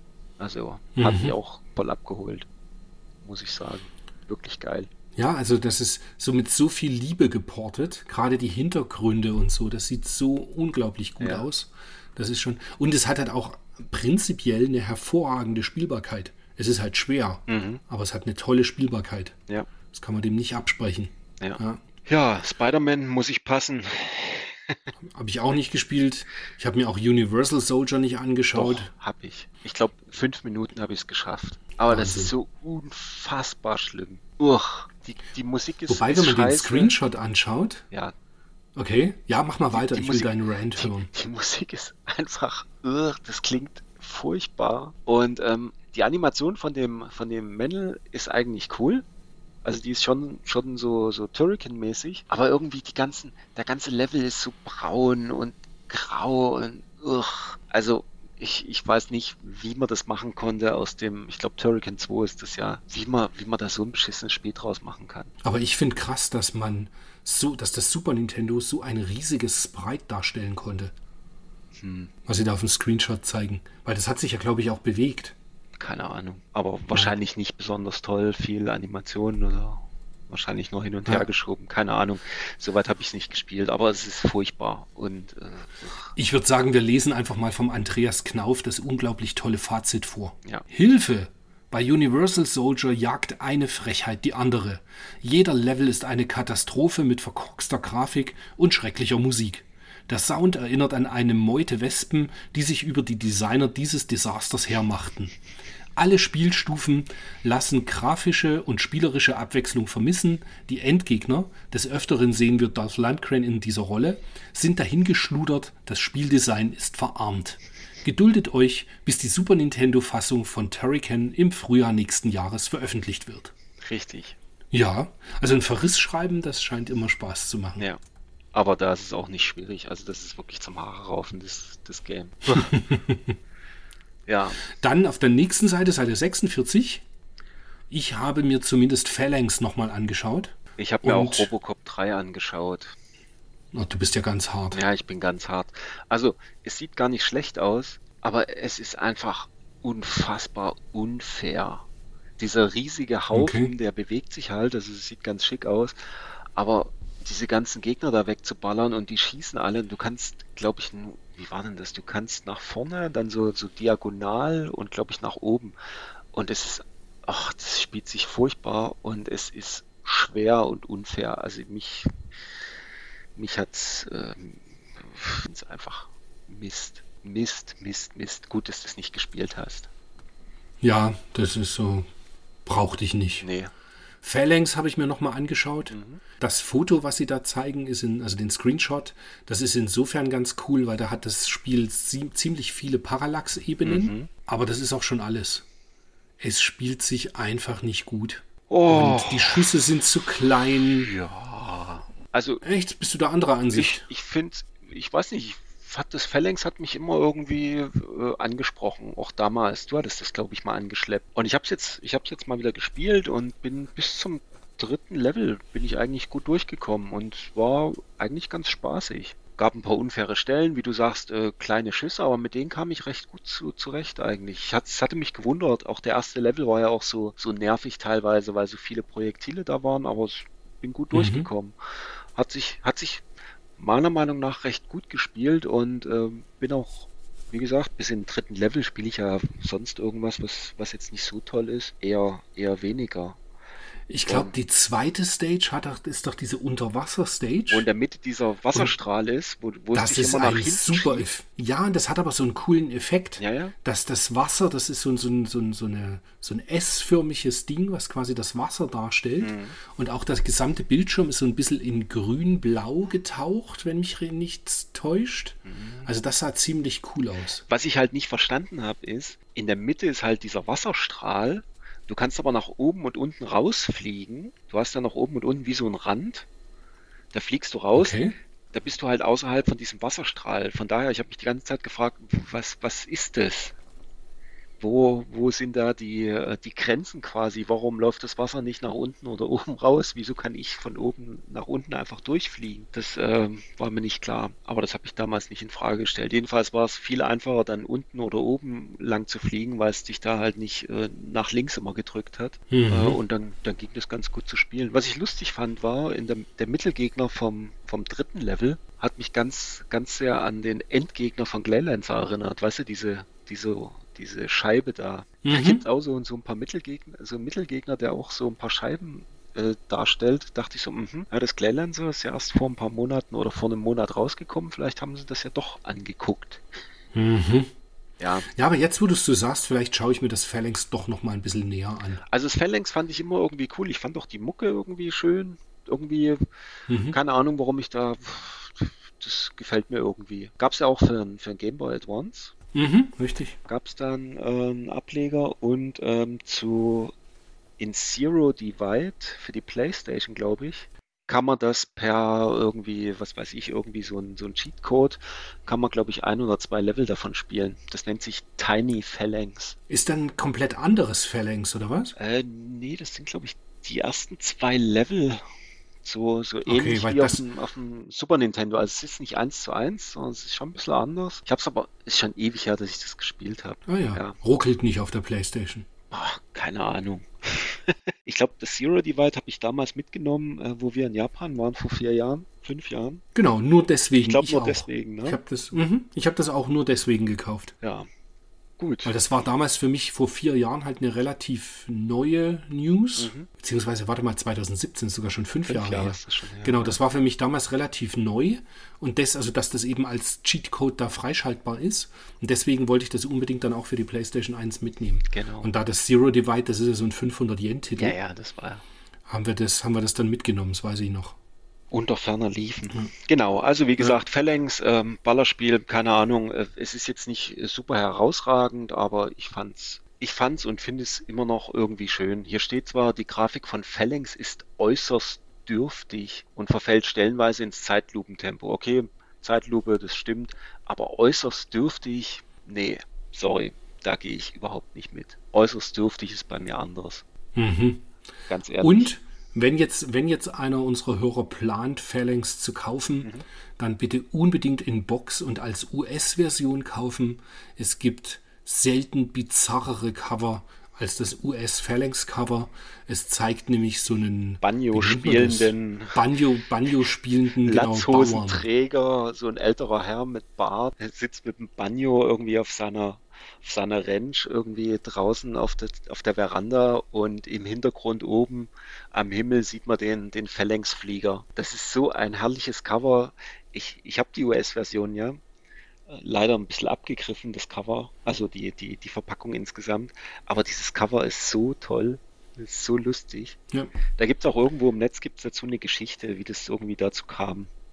Weil sie irgendwie Ah, gesagt okay. haben, äh, ja, Ballerspiele und ja, wir wissen ja, es ist jetzt nicht hier äh, die Creme de la Creme und man muss irgendwie auffallen im Regal. Und da haben sie irgendwie einfach irgendwas genommen, was völlig absurd ist und haben das halt da drauf gepappt. Herrlich.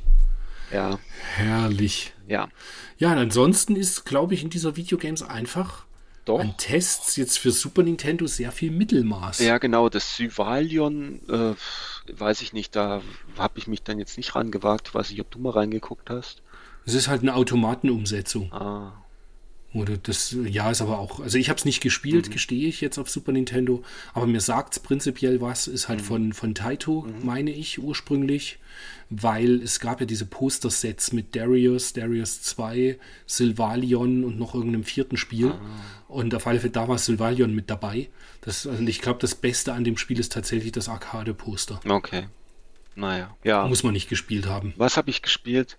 Blazeon. Okay. Und dann hat gestartet, ich so, ah, Atlus, hm, interessant. Und dann habe ich es gespielt, ist ein Ballerspiel tatsächlich. Und Mit einem Roboter oder was? Ne, du hast erst am Anfang hast du so ein ganz kleines äh, Raumschiff, das ist nicht größer als in dem Screenshot da, in diesem Fussel-Screenshot, sieht man ja die Gegner auf dich zukommen. Das ist so ähnlich gemacht wie bei Gradius, dass halt am Anfang so kleinere Gegner kommen. Und da ist dein Raumschiff auch noch so klein. Und dann kannst du aber irgendwie, ich weiß nicht genau, wie ich es geschafft habe, du hast irgendwie wie so ein, wie so ein Schuss, wo du dir irgendwelche, die Fähigkeiten von anderen äh, irgendwie übernehmen kannst, so ähnlich wie bei Gaiares. Ah, Aber okay. irgendwie, ich habe es nicht, nicht ganz geblickt. Ich muss auch ehrlich sein, nicht so lange habe ich mich nicht damit beschäftigt. Jedenfalls war das bei mir dann so, ähm, da blieb so ein riesiger ähm, Mech dann irgendwie blau hängen, nachdem ich den da getroffen hatte. Da bin ich über den drüber geflogen und dann war ich dieser Mesh. Also so wie das, wie das hier halt zu sehen ist, so ein riesiges Sprite, was natürlich dann auch Mhm. super einfach getroffen wird und dann wird er immer kleiner. Ähm, ich glaube, dreimal konnte man dann getroffen werden, dann war man wieder im Originalzustand als kleines Raumschiff. Und, aber sorry, dieses Spiel ist so langweilig, die Grafik ist, uch, es war einfach überhaupt gar nichts, war einfach völlig komplett null. Und wenn ich hier sehe, Okay. wenn ich hier sehe, dass Grafik 63 und Phalanx 56, also entweder muss man wirklich noch, Okay, noch ein paar ist- Level ja. weiterspielen oder so, aber der erste Level ist völlig unter aller Kanone. Also, Ah, das ist krass, das ist wirklich dann nicht nachvollziehbar. Weil Phalanx hatte ich jetzt eben, wie, wie wir vor uns ja schon festgestellt haben, das hatte ich auch grafisch eigentlich in ganz netter Erinnerung. Ja. Ein bisschen grau und ein bisschen braun, aber halt mit ganz netten Ideen. Gerade eben wieder die erste Stage mit den ganz vielen Parallax-Ebenen. Ja, ja, also das war schon Und das schön. sieht man jetzt irgendwie bei Blazion irgendwie nicht Nee. danach aus. Nee. Ja. Also gut, wie gesagt, vielleicht wird es später irgendwie noch besser, aber hier steht jetzt auch nicht, dass da irgendwie noch was Tolles ist. Rucklig, Mhm. ja, es ist halt langsam, es ist irgendwie ein bisschen behäbig, aber also mich hat es überhaupt gar nicht angesprochen. Mhm. Das Phalanx gibt es, glaube ich, auch für den X68000. Richtig, stimmt. Vielleicht ist das ja auf dem X68000 Mini mit drauf, das wäre ja cool. Na dann, dann darf er gerne 500 Euro kosten. Raus mit der Kohle. Ja, Genau. Ja, und dann ähm, Golden Fighter habe ich mir auch nicht angeschaut. Wings 2 leider auch nicht. Ja, das hatte ich früher mal. Das hatte ich mal, weil mich das immer irgendwie interessiert hat. Hatte schöne 3D-Grafik. Du hast halt immer so Dogfights, glaube ich. Und äh, auch so Bombenmissionen. Ich habe nur die Ja, Dogfights das ist dann so wie auf dem Amiga gespielt. halt auch. Mm, Ja, gut, ich weiß nicht, wie es auf dem Amiga war. Aber Ich glaube, da gab es auch so von oben fliegenderweise dann Bomben runterwerfen. mm, also das hier ist, ich, ich würde jetzt mal sagen, ohne den Amiga zu kennen, das hier ist arca arcadiger. Also du, Okay. Du hast da diese Dogfights und fliegst schön äh, im Zoom der Landschaft hin und her und hast dann halt das gegnerische Flugzeug, was du dann halt schön beballern kannst. Das spielte sich eigentlich ganz, ganz nett. Also Mhm. fand Okay. ich jetzt, fand ich jetzt nicht so schlecht. Also 56 finde ich jetzt auch ein bisschen übertrieben wenig, aber gut. C'est la vie. Hm. Dann auf Seite 49 wird ein Earthlight getestet, wo ich mir so denke, das ist insofern ein bisschen unfair, das zu testen, weil es halt japanische Bildschirmtexte hat Mhm. und ist halt eine, ja, Nekt Nektaris-Verschnitt. Also Strategiespiel, Hexfeld-Strategie. Von hat Ich habe keine Ahnung, ob das, ja, ob das jetzt wirklich gut oder schlecht war. Ich habe keine Ahnung. Es ist, ähm, wenn ich sowas gespielt habe, dann Battle Isle und Nektaris. Genau. Ja, Und dieses eine, das hieß anders, Military Superkonflikt. Superkonflikt. Dankeschön, ganz genau. Ja, und dann sind wir schon bei einem Riesenbericht. Der, der irgendwie fand ich es ein bisschen komisch, dass er eben 1992 schon kam.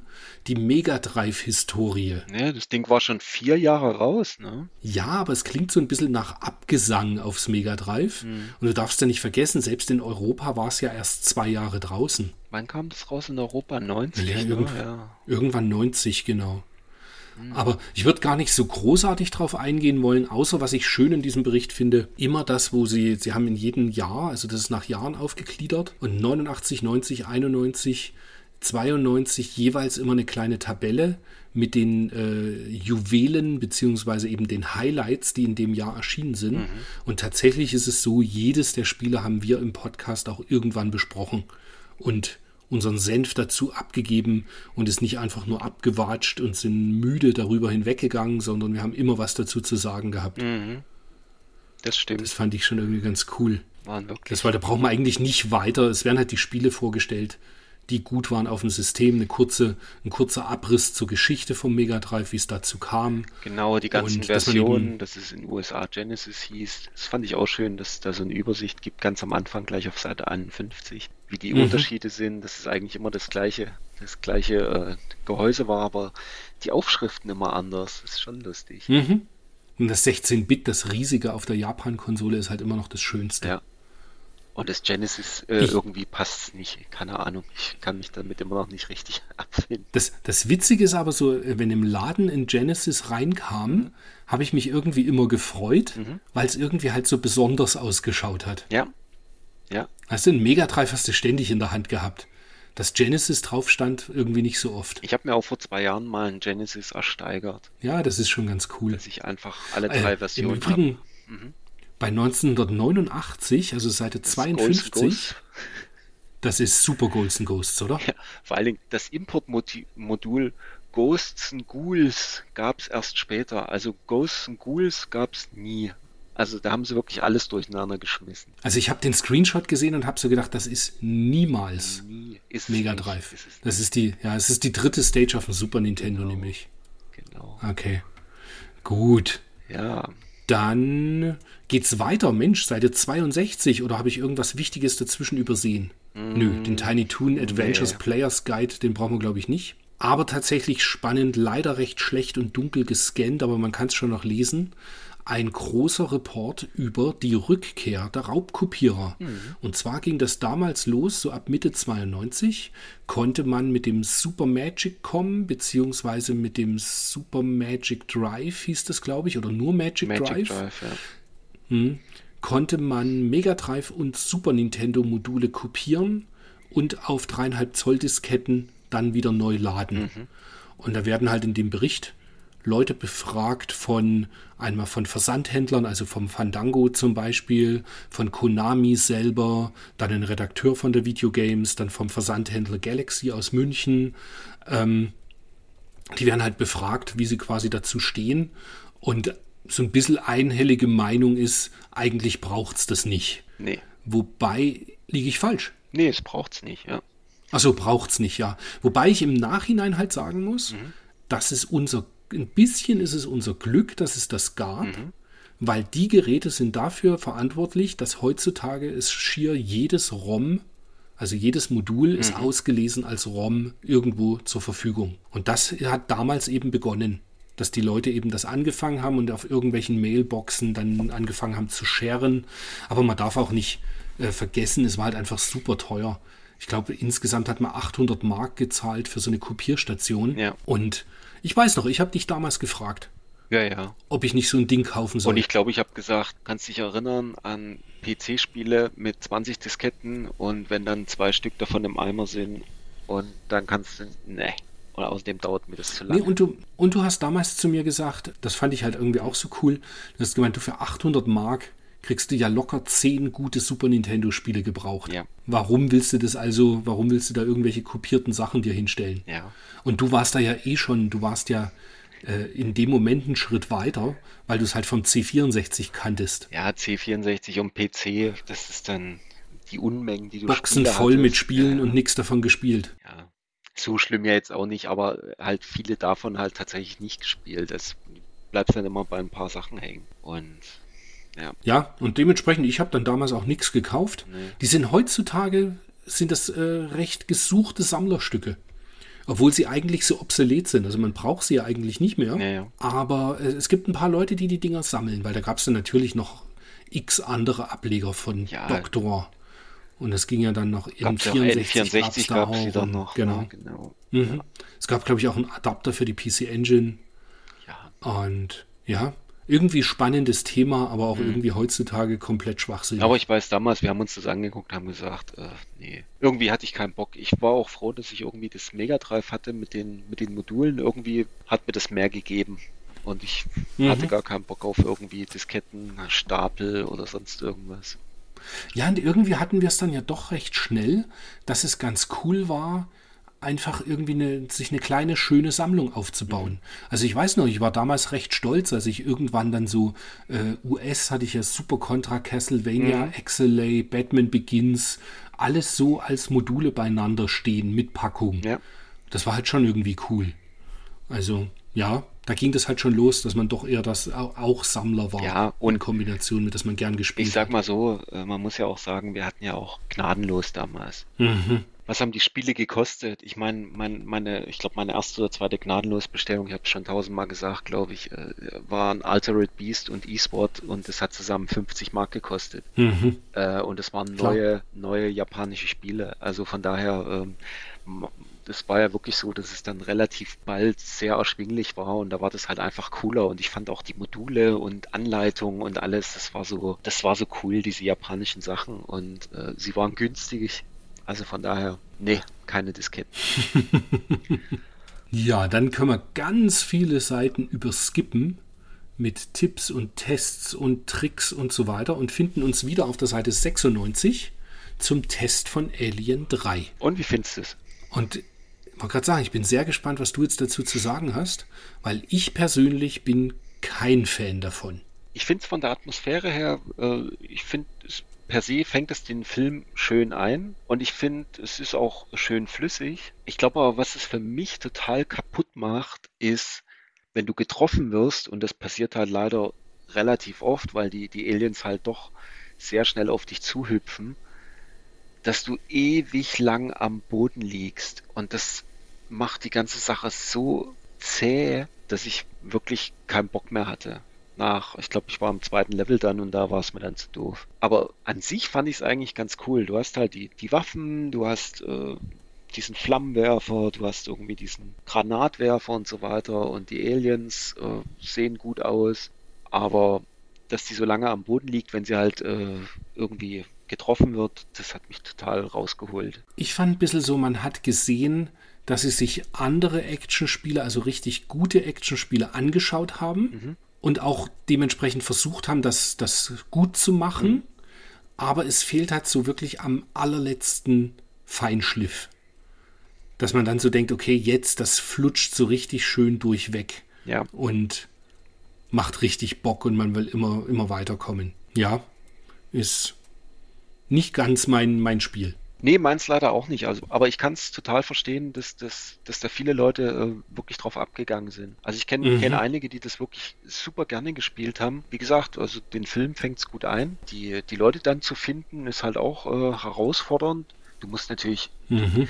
du brauchst natürlich super viel Zeit, weil du erstmal die Level ablaufen musst. Also den ersten Level, selbst den ersten Level irgendwie auf Anhieb durchzumachen und alle zu finden, die du befreien musst, äh, ist in dem Zeitlimit meiner Meinung nach, äh, kann man das schaffen, aber da gibt es so viele Umwege und so weiter, dass es halt wirklich schwierig ist. Das zieht sich dann halt weiter und ich ich glaube auch, es ändert sich nicht so wahnsinnig viel an der Grafik. Das wird halt wahrscheinlich alles relativ Zukunft halt einfach nur länger und größer. Ja. Was schön ist, weil du sagst, es fängt den Film gut ein. Mhm dann passt es ja auch, dass es für mich nur ein geht so ist, für mich persönlich, weil ich nämlich den dritten Teil auch nur so geht so fand.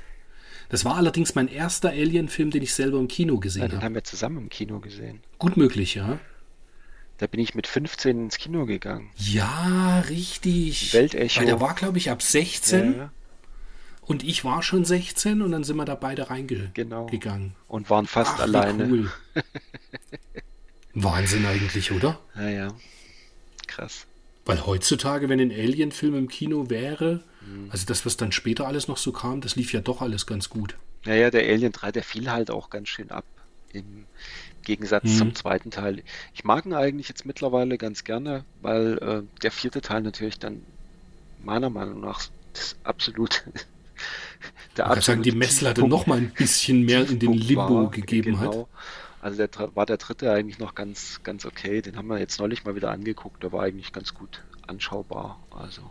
Ich habe witzigerweise unten, jetzt als ich ihn im Keller aufgeräumt habe und die, unsere Blu-ray-Umzugskisten durchwühlt habe, mhm. ist mir wieder diese Alien Anthology in die Hände gefallen. Mhm. Und dann habe ich mir Teil 2 auch neulich nochmal angeschaut von Blu-ray. Ja, und da, ich denke aber, da werde ich den dritten irgendwann jetzt auch mal, weil der liegt gerade unterm Fernseher. Ja, der liegt bei mir genau die, auch unterm Fernseher, die Box. Herrlich. Werde ich die Tage mal. Das war auch so ein super Schnäppchen. Der habe ich irgendwann in England, in irgendeinem englischen Versandhandel, den es wahrscheinlich gar nicht mehr gibt, mhm. vor zehn Jahren oder so, die Blu-ray für keine zehn ah, Pfund ah, oder so gab es Oder sowas, ne? Irgend ja, sowas, ja, genau. Ja. So, wo man ab und an dann einfach nur so gedacht hat, ach komm, jetzt bestellst Für du acht mal. Pfund, mein und Gott. Irgend sowas. Da habe ich, glaube genau, ich, die genau. Starship Troopers äh, Blu-Rays her. Ja. Naja. Gute Zeiten, als es sowas gab. Ja, nee, die, die, die Aliens habe ich gar nicht auf Blu-ray, die habe ich nur auf DVD. Aber in dieser schönen äh, geprägten, also die noch mm. diese Prägecover hat. Naja, mhm. anyway. Ja, also Alien 3, ähm, kann man gut finden, äh, muss man aber nicht. okay. Sehr gut. Ja, jetzt kommt dann wieder seit Seite 98. Mhm. Lass uns über Speedball 2 reden oder auch nicht. Äh, ich glaube aber, die Mega 3 Variante ist sowieso nicht so gut gewesen. Ich habe keine Ahnung. Weder gespielt noch besessen. Ich erinnere mich an den Test in der, in der Powerplay, wo wir damals schon drüber gesprochen haben. Ich bin halt einfach kein Fan davon. Ist halt so. Ich weiß, ich habe es auf dem C64 ein paar Mal gespielt, aber es hat mich damals auch nicht so richtig gebockt. Und ich meine, die Mega Drive-Variante war tatsächlich auch noch relativ schlecht. Also, springen wir gleich zum, zur Seite 99 weiter, die Aquatic Games, so ein James Pond Ableger. Und ich dachte so gestern, ah cool, gucke ich mal rein, spiele ich mal, ist bestimmt lustig, 74 Prozent. Ich habe es nach 10 Minuten wieder ausgemacht. Da hast du ja lange durchgehalten. Also ich habe unten, das unten, dieser 100 Meter Splash, Mhm. Erstmal ist die, die Menüauswahl ist völlig den Eimer oder irgendwas ist äh, falsch eingestellt gewesen. Jedenfalls konnte man irgendwie nur mit den Knöpfen hin und her wechseln und musste dann mit Start irgendwie bestätigen. Jedenfalls dieser 100 Meter Splash ist dann das erste. Da musste irgendwie äh, Knöpfchen so Decathlon-mäßig und da läuft irgendwie die Musik. Das Einzige, dass du merkst, dass es losgeht, ist, der Gegner läuft los und irgendwie die, die Ampel wird grün, aber äh, irgendwie die Musik läuft einfach im Hintergrund, da gibt es kein Düt oder sowas. Das hat mich schon mal total genervt. Dann die Qualifying-Zeit, ähm, ich habe es nach fünf Minuten nicht geschafft und dachte dann so, hm. äh, nö, komm, das ist mir zu doof. Ja, ich mochte ja äh, an sich die James Pond, Ach, die, die Jump'n'Runs. Ja, okay. Aber ich weiß schon, da warst du ja eigentlich auch nicht so ein Riesenfan von. Also ich bin jetzt auch kein Riesenfan von, aber ich fand sie ganz nett. Mhm. Aber würde jetzt auch nicht hergehen und äh, da sagen, das muss man unbedingt gespielt haben. Ja. Gehört überhaupt nicht zu den Spielen, die irgendwie in meine Sammlung gehören. Ja. Und dann, was, was ja witzig war am Anfang, war noch das, was man oben drüber sieht, äh, dieses Kipper-Watching im Kipper-Watching ist viel Köpfchen gefragt. Da sieht man so, ähm, ich würde jetzt mal sagen, es sind Robben irgendwie, schlafende Robben liegen und dann werfen sie dir halt so Strandbälle ins Bild und du bist halt so eine Robbe, die die Strandbälle aus dem Bild wieder kicken muss mit so einem Sprung und äh, mit der Nase dann rauskicken, damit die nicht auf diese schlafenden Robben fallen und die mhm. nicht aufwachen. Ich glaube, da können äh, pro Robbe können zwei Bälle drauf fallen, dann wachen sie auf und hauen ab und wenn alle wechseln, hast du verloren. Das klingt allerdings nach, Lust, nach lustigem Spaß. Das ist total lustig, aber man kann es hier nicht sehen. Die Qualifying Time ist vier Minuten. ich habe dann gesagt hier, ich sag, ich setze mich da jetzt nicht vier Minuten hier hin und äh, hau da die Bälle weg. Sorry, aber das ist mir echt zu doof. Und dann habe ich es ausgemacht. Da hatte ich Trotzig, wie er. Da hatte ich keinen Bock mehr drauf. Rage Quit. Ich habe wirklich, also ich habe es wirklich wohlwollend eingeschaltet, aber ähm, das, nee, sorry, kein Bock. Naja, und dann hast du dich lieber, hast du dich lieber locker 20 Stunden in Warriors of the Eternal Sun äh, rumgeprügelt. Nicht. Nicht, genau. Ja, geht mir genau. Ich habe es nicht mal angeschaut. Nee, ich weiß nicht, ich sehe die Screenshots und weiß so, dass ich es nicht mal anfangen muss. Das ist einfach nichts für mich. Das ist sowas, was ich mal mit einer Sammlung mitgekriegt habe. Das liegt hier irgendwo rum. Ähm, in, okay. einer Verpackung von diese Electronic Arts Verpackungen. Äh, mhm. Ich wollte gerade sagen, das ist das Einzige, woran ich mich da das erinnere. So eine dass das so eine Electronic Arts Verpackung drin, ist. Da geht die Packung kaum zu. Okay. Ja. Nee, gar nicht anyway. mein Ding. Genau. Also. Genauso Evander Holyfields Boxing. Nee auch nicht gespielt. Weiß nicht, ob du es dir angeschaut ja. hast. Nee, ich da auch nicht. Aber. Dann kommt aber was, was ich gespielt habe. Mhm. Und zwar relativ lang. Das sprich, Atomic Runner auf dem Mega Drive. Ja. ja, das ist einfach, wenn man sich die richtige Steuerung erstmal eingeschalten hat, mhm. dass man eben nach links und rechts recht easy ah. ähm, äh, schießen kann und hüpfen kann. Wie hast du das gemacht? Dann gibt es einen, das gibt es im Optionsmenü, kannst du es umschalten. Ah. Okay. Und es gibt äh, einen Schuss mit Bumerang. Der ist herrlich. Und der ist herrlich. Und dann macht das Spiel auch richtig Laune. Also ich kann jetzt nicht sagen, dass ich besonders gut war, aber ich habe meinen Spaß damit gehabt. Also ich weiß, ich habe es vor Jahren, habe ich es mal probiert und bin, glaube ich, am Anfang fünfmal gestorben in den ersten zehn Sekunden und habe es dann, glaube ich, direkt wieder ausgemacht. Es ist sehr, sehr speziell. Gestern habe ich mich dann nochmal rangesetzt, habe dann das äh, mit dem Springen, ich wusste ja, okay, es ist ja ein Selbstscroller und du kannst nur nach rechts laufen oder stehen bleiben. Du kannst nicht nach links laufen. Das ist wirklich äh, eine sehr schräge Mechanik. Und da muss man sich erstmal dran gewöhnen. Das hatte ich dann irgendwann. Und dann, wenn du nach vorne drückst und springst, dann macht er so diesen Salto. Und äh, wenn du nur mhm. springst, dann springt er einfach nur nach oben genau. und macht sonst gar nichts. Und äh, ich habe die Steuerung auch nicht umgestellt. Bei mir war es noch so, dass du auf C drückst und dann wechselt er, glaube ich, die Schussrichtung. Ne? Also irgendwie mhm, A, genau. A schießen, B springen oder andersrum und dann C die Schussrichtung wechseln. Das mit der Schussrichtung wechseln habe ich dann erstmal weggelassen und habe einfach nur nach rechts geschossen, ganz normal. Und so nach, ich glaube, am Anfang bin ich wieder ein oder zweimal direkt am Anfang draufgegangen und dann war ich echt im Flow. Das ist so, mhm. das ist wirklich so richtig geil im Flow. Auch dieses, diese, diese Salto-Schlagen, das sieht so grazil, also ich sage jetzt mal, sieht so grazil aus, dass es einfach total cool ist. Und äh, die Gegner gehen ja eigentlich auch alle mit einem Schuss, sind die dann weg. Mhm. Und das spielt sich so geil flüssig durch. Ich habe es bis zum dritt, bis in den dritten Level, glaube ich, mehr oder weniger in einem Ritt durchgespielt. Ich bin, glaube ich, zwei, dreimal gestorben oder so. Aber das spielt sich so cool und so lustig. Und meine Freundin meinte, das Spiel ist total cool zum Zugucken. Hat ihr voll gefallen. und so wie dieses, äh, so wie er da rennt, also dass es automatisch scrollt, ja. so ist das eben auch da hier bei dem Katze in the Wild ah, Masks. Okay. Die Stage, so halt quasi. Aber so wie sie auch schreiben hier. Chelnov ist innovativ, fair, aber auch schwer. Ja, ja. ja, und es ist tatsächlich, es ist innovativ. Es ist mal ein Spiel, wie nicht jedes andere, was man spielt. Klar, es ist eigentlich eine simple Mechanik und zwar mhm. der Bildschirm scrollt mit, mhm. aber das ist so gut irgendwie umgesetzt. Ja, ich habe auch absolut meinen Spaß damit gehabt. Also es ist wirklich ziemlich cool und gerade wie Sie auch schreiben oder der Andreas Knauf auch schreibt, interessanten, abgedrehte Levels mit seltsam guter Grafik. Das ist tatsächlich so. Interessanten Levelaufbau. Viele Wege führen zum Ziel. Also du kannst ja auch über irgendwelche höher gelegenen Plattformen laufen, wenn du hochspringst und so weiter. Grafische Gags. Im Hintergrund fährt eine Pyramide, ihr versinkt im Treibsand. Also das mit der Pyramide, du hast ja auch wirklich teilweise zig Ebenen Parallax-Scrolling auch im Hintergrund. Also das war wirklich, wirklich, wirklich cool. Also das ist wirklich ein Ding, das würde ich auch heutzutage noch äh, jedem Spieler mal empfehlen, mal reinzugucken. Und nicht gleich aufgehen, Total. wie ich vor zig Jahren, sondern ein bisschen dranbleiben. Und ähm, man kann es auch am Anfang auf Easy stellen und ich glaube relativ viel, ähm, ich glaube 15 Continues oder sowas kann man maximal einstellen. Also so, dass man auch dann irgendwie weiterkommt. Also von mir komplette Empfehlung und ähm, warum das jetzt nur 64 gekriegt hat, keine Ahnung. Also das ist für mich nicht Ich finde witzig, als wir das letzte Mal über die Vorschau gesprochen haben, Aha. da warst du noch irgendwie so semi begeistert. Ja, ja, ich kann mich erinnern. Und ja, ja, und jetzt bist du ja auch voll des Lobes. Und ich war damals ja auch, ich habe zu dir gemeint, es spielt sich einfach anders. Und das ist mal das Schöne dran. Ja. Also anders und gut natürlich. Es ist einfach toll gemacht. Ja. Tolles Spiel. Genau. Und gab es auch Kann man sich ähm, echt anschauen. US, Japan, PAL, wobei das Japan-Cover wieder komplett anders ist.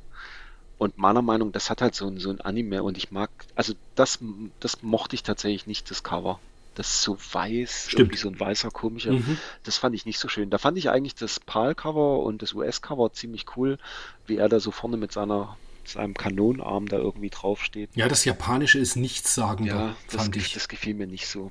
Aber gut. Ja. Also Atomic Runner auf jeden Fall Empfehlung, schaut mal rein. Ich werde es mir auch noch mal zu Gemüte führen, weil das war wirklich spaßig, cool, kann man mal zwischendrin mitspielen. Tolles Game. Sehr schön. Freut mich dass ich dich da noch ja. auf den Pfad der Tugend bringen konnte. Ja, ja. Vielen Dank dafür nochmal für diesen kleinen Stupser. genau, den selbst scrollenden Stupser. Ja. ja, und dann sind wir schon bei ein paar Gameboy-Tests. Dein Auftritt. Und ich, ich würde jetzt, ja, ich würde aber auch sagen, dass da, da nehmen wir nur die, die spannendsten Sachen raus. Also tatsächlich auf Seite 78 das Mickey Mouse ist, ähm, ja, Leute, die den Podcast hören, die wissen, ich habe ein Fable für so kleine Puzzlespielchen und da passt das Mickey Mouse genau rein. Das ist, äh, Mickey Mouse ist dann später auch irgendwie in Europa, glaube ich, als äh, Bugs Bunny gekommen.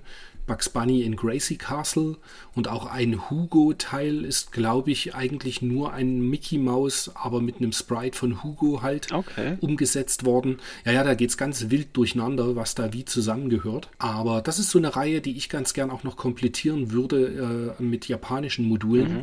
weil ich habe, glaube ich, nur Mickey Mouse 1, 2, 3 und es gibt aber noch 4 und 5. Ja. Und der Witz ist aber, die sind jetzt, ich kann dir nicht mal sagen, ob sie teuer sind, man findet sie schlicht mhm. nicht, nicht in Japan. Mhm. Sind ganz selten mal, dass du die mit Box und, und Anleitung irgendwie zu Gesicht bekommst. Okay. Also jetzt in, in meinen Quellen. Ja. Ja, dann Spider-Man 2 habe ich mir nicht angeschaut, muss ich gestehen. Dr. Franken auch nicht. Boulder Dash habe ich wieder gespielt. Das ist aber immer noch ein zeitlos guter Klassiker, der auch auf dem Gameboy super funktioniert. Also als äh, kleiner Rockfor mhm. durch die Gegend rennen, Diamanten sammeln, in einer Höhle und wenn man Steine freischaufelt, gibt das super Kettenreaktionen und Steine gehen kaputt. Und man muss, die, man muss die Gegner treffen, damit sie dann äh, zu Diamanten werden teilweise. Ge das ist genau. wirklich tricky, aber das habe ich halt wirklich bis zum Erbrechen auf dem C64 gespielt damals. Ich wollte gerade sagen, da habe ich mehr Erinnerungen eigentlich an die C64-Version, ja. beziehungsweise bei meinem Freund Mark, Marco damals, ähm, der hatte einen Atari 800, XL. hieß der XL, mhm. genau. Und auf dem haben wir das gespielt. Ja. Das Boulder Dash habe ich tatsächlich original für den Gameboy. Ach, cool. Ja, japanisch. Das war irgendwann mal bei einem Konvolut dabei und war zu gut, um dass ich es weitergeben wollte. Herrlich dass ich mir dann gedacht habe, ach komm, das behalte ich in der Sammlung. Ja, dann die nächsten Sachen noch, wie George Foremans Boxing, Ninja Boy. Ich gestehe, da war ich nicht so dabei, habe es nicht gespielt. Auch WWF Superstars 2 nicht, mhm. weil wir ja nicht so die bekennenden Wrestling-Fans sind. Ja, und dann nicht auf Und dann sind wir auch schon bei den, richtig. Und dann sind wir schon bei den NES-Tests, wo es diesmal eine kleine Premiere gibt, mhm weil mir wurde zugetragen, dass der Wolfgang sich zumindest Deiner Blaster angeschaut hat. Ja, hab ich. Jetzt geht's los. Was ist da los? Ich habe mir aber, davor kommen noch Pirates. Und das hast du auch dir angeschaut? Das habe ich mir auch angeschaut. Ich habe mir tatsächlich die Sachen angeschaut, die ich, gut, das war jetzt nicht der Grund, es ist eher zufällig, aber die ich tatsächlich auch original im Schrank stehen habe. Ja, ein Pirates ist, glaube ich, nicht das Schlechteste, was man original im Schrank stehen und, haben kann. Genau, und das, das Pirates habe ich ja in Deutsch. Das, haben, das wurde komplett äh, eingedeutscht. Ist auch hier zu mhm. sehen. Ich glaube, das letzte Mal habe ich das auf dem C64 vor 30 Jahren gespielt. Es ist wirklich auf dem NES gut zu steuern. Es macht, macht Laune. Ich bin irgendwie auch eine halbe Stunde hängen geblieben, bin ein bisschen über die Meere, habe irgendwie ein paar, paar Schiffe gekapert. Äh, also ich war wieder so ein bisschen drin wie, wie damals. Wir haben das wirklich lange gespielt und äh, es ist eine super Umsetzung. Also ich als bekennender NES-Fan ähm, kann das ja sagen, also es ist wirklich ähm, toll. Ich habe es wirklich gerne gespielt gestern Abend. Es sieht irgendwie für NES-Verhältnisse auch sehr bunt ja, aus. Und es ist flüssig, es, ist, es flackert nichts. Also gut, was soll da auch groß flackern? Klar, da ist nicht so wahnsinnig viel los. Das stimmt schon. Aber ähm, es lief flüssig durch, also hat echt Laune gemacht. Kaum sind zwei Fregatten auf dem Meer unterwegs und schießen eine Kanonenkugel, fängt an zu flackern. nee. Aber das war wirklich, war wirklich cool, hätte ich nicht gedacht. Ich wollte mal reingucken okay, und cool. äh, hat echt Spaß gemacht. Und dann, wie du sagst, Dana Blasters oder Dana Blaster habe ich reingeschaut. Hier stand ja, dass es irgendwie so ein bisschen langsam ist, aber ich habe es natürlich nur im Ein-Spieler-Modus gespielt und die ersten drei Level durch und es war halt es war super flüssig, Steuerung ging super von der Hand und was ich hier gelesen habe, es gibt ja einen Drei-Spieler-Modus, da soll es dann wohl ein bisschen langsamer werden, aber Dana Blasters ist halt Dino, Dana Blasters und ähm, spielt sich auch auf dem NES top. Heutzutage wird okay. man wahrscheinlich eh nur entweder zu 10 die Saturn-Version spielen oder halt irgendwie auf dem Mega Drive oder Super Nintendo halt die, die normalen Versionen. Alter, was stimmt denn mit dir nicht? PC Engine Version, hallo? Ach ja. Alter. Ich gebe gleich eine Stellenanzeige auf. Das kann nicht wahr sein. Ich denke die ganze Zeit, was erzählt er denn da? Saturn, Super Nintendo, Mega Drive.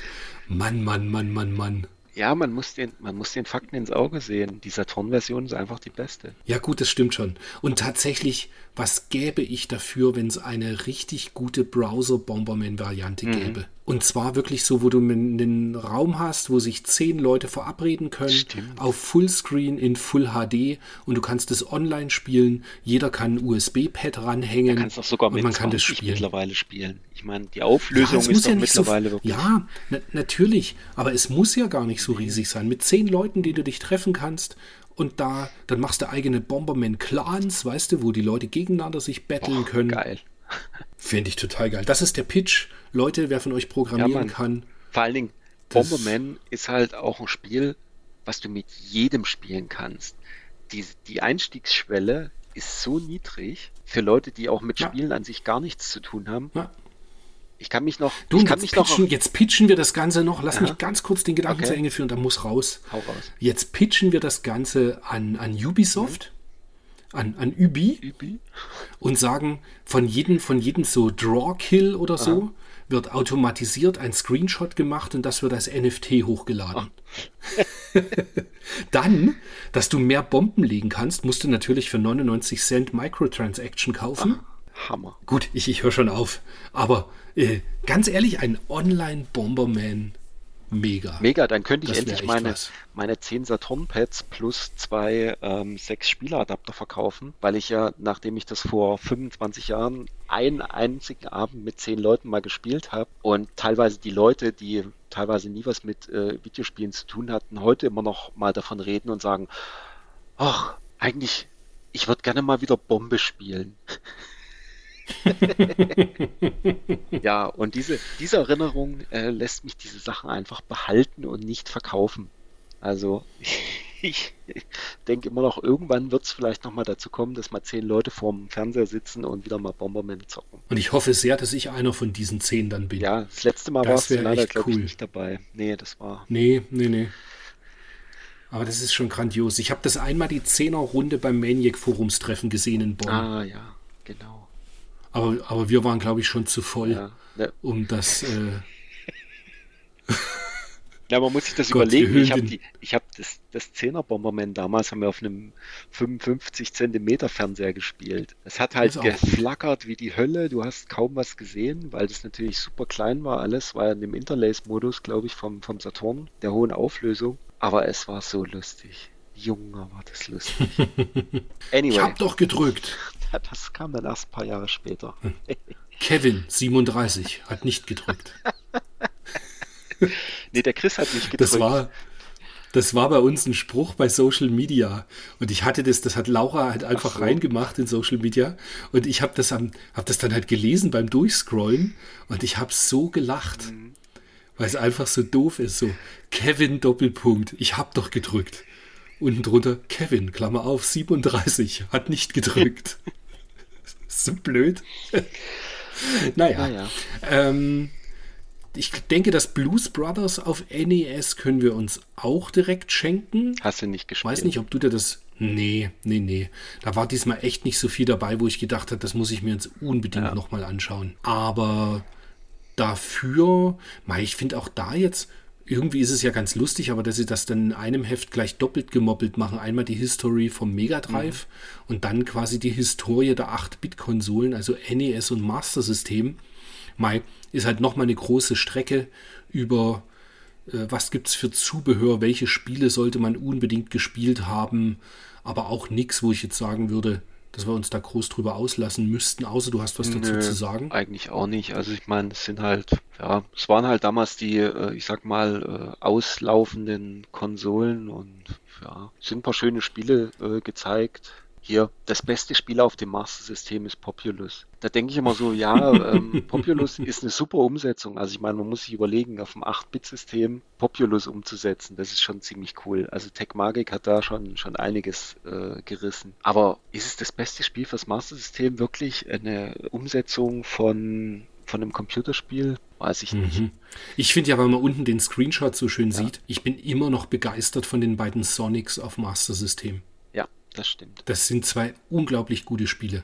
Und natürlich hier auch das Mickey Mouse. Und ja, ja also das, das Castle of Illusion auf Master System ist auch legendär. Und es sind halt auch andere Spiele als auf dem Mega Drive. Das ist halt das Coole. Mhm. Und sie sind anders, aber sie sind halt auch super geil. Und sie sind für die Hardware halt wirklich zugeschnitten. Mhm. Die machen wirklich mega. Ja, mega der Master System Sonic spielt sich super ja. gut.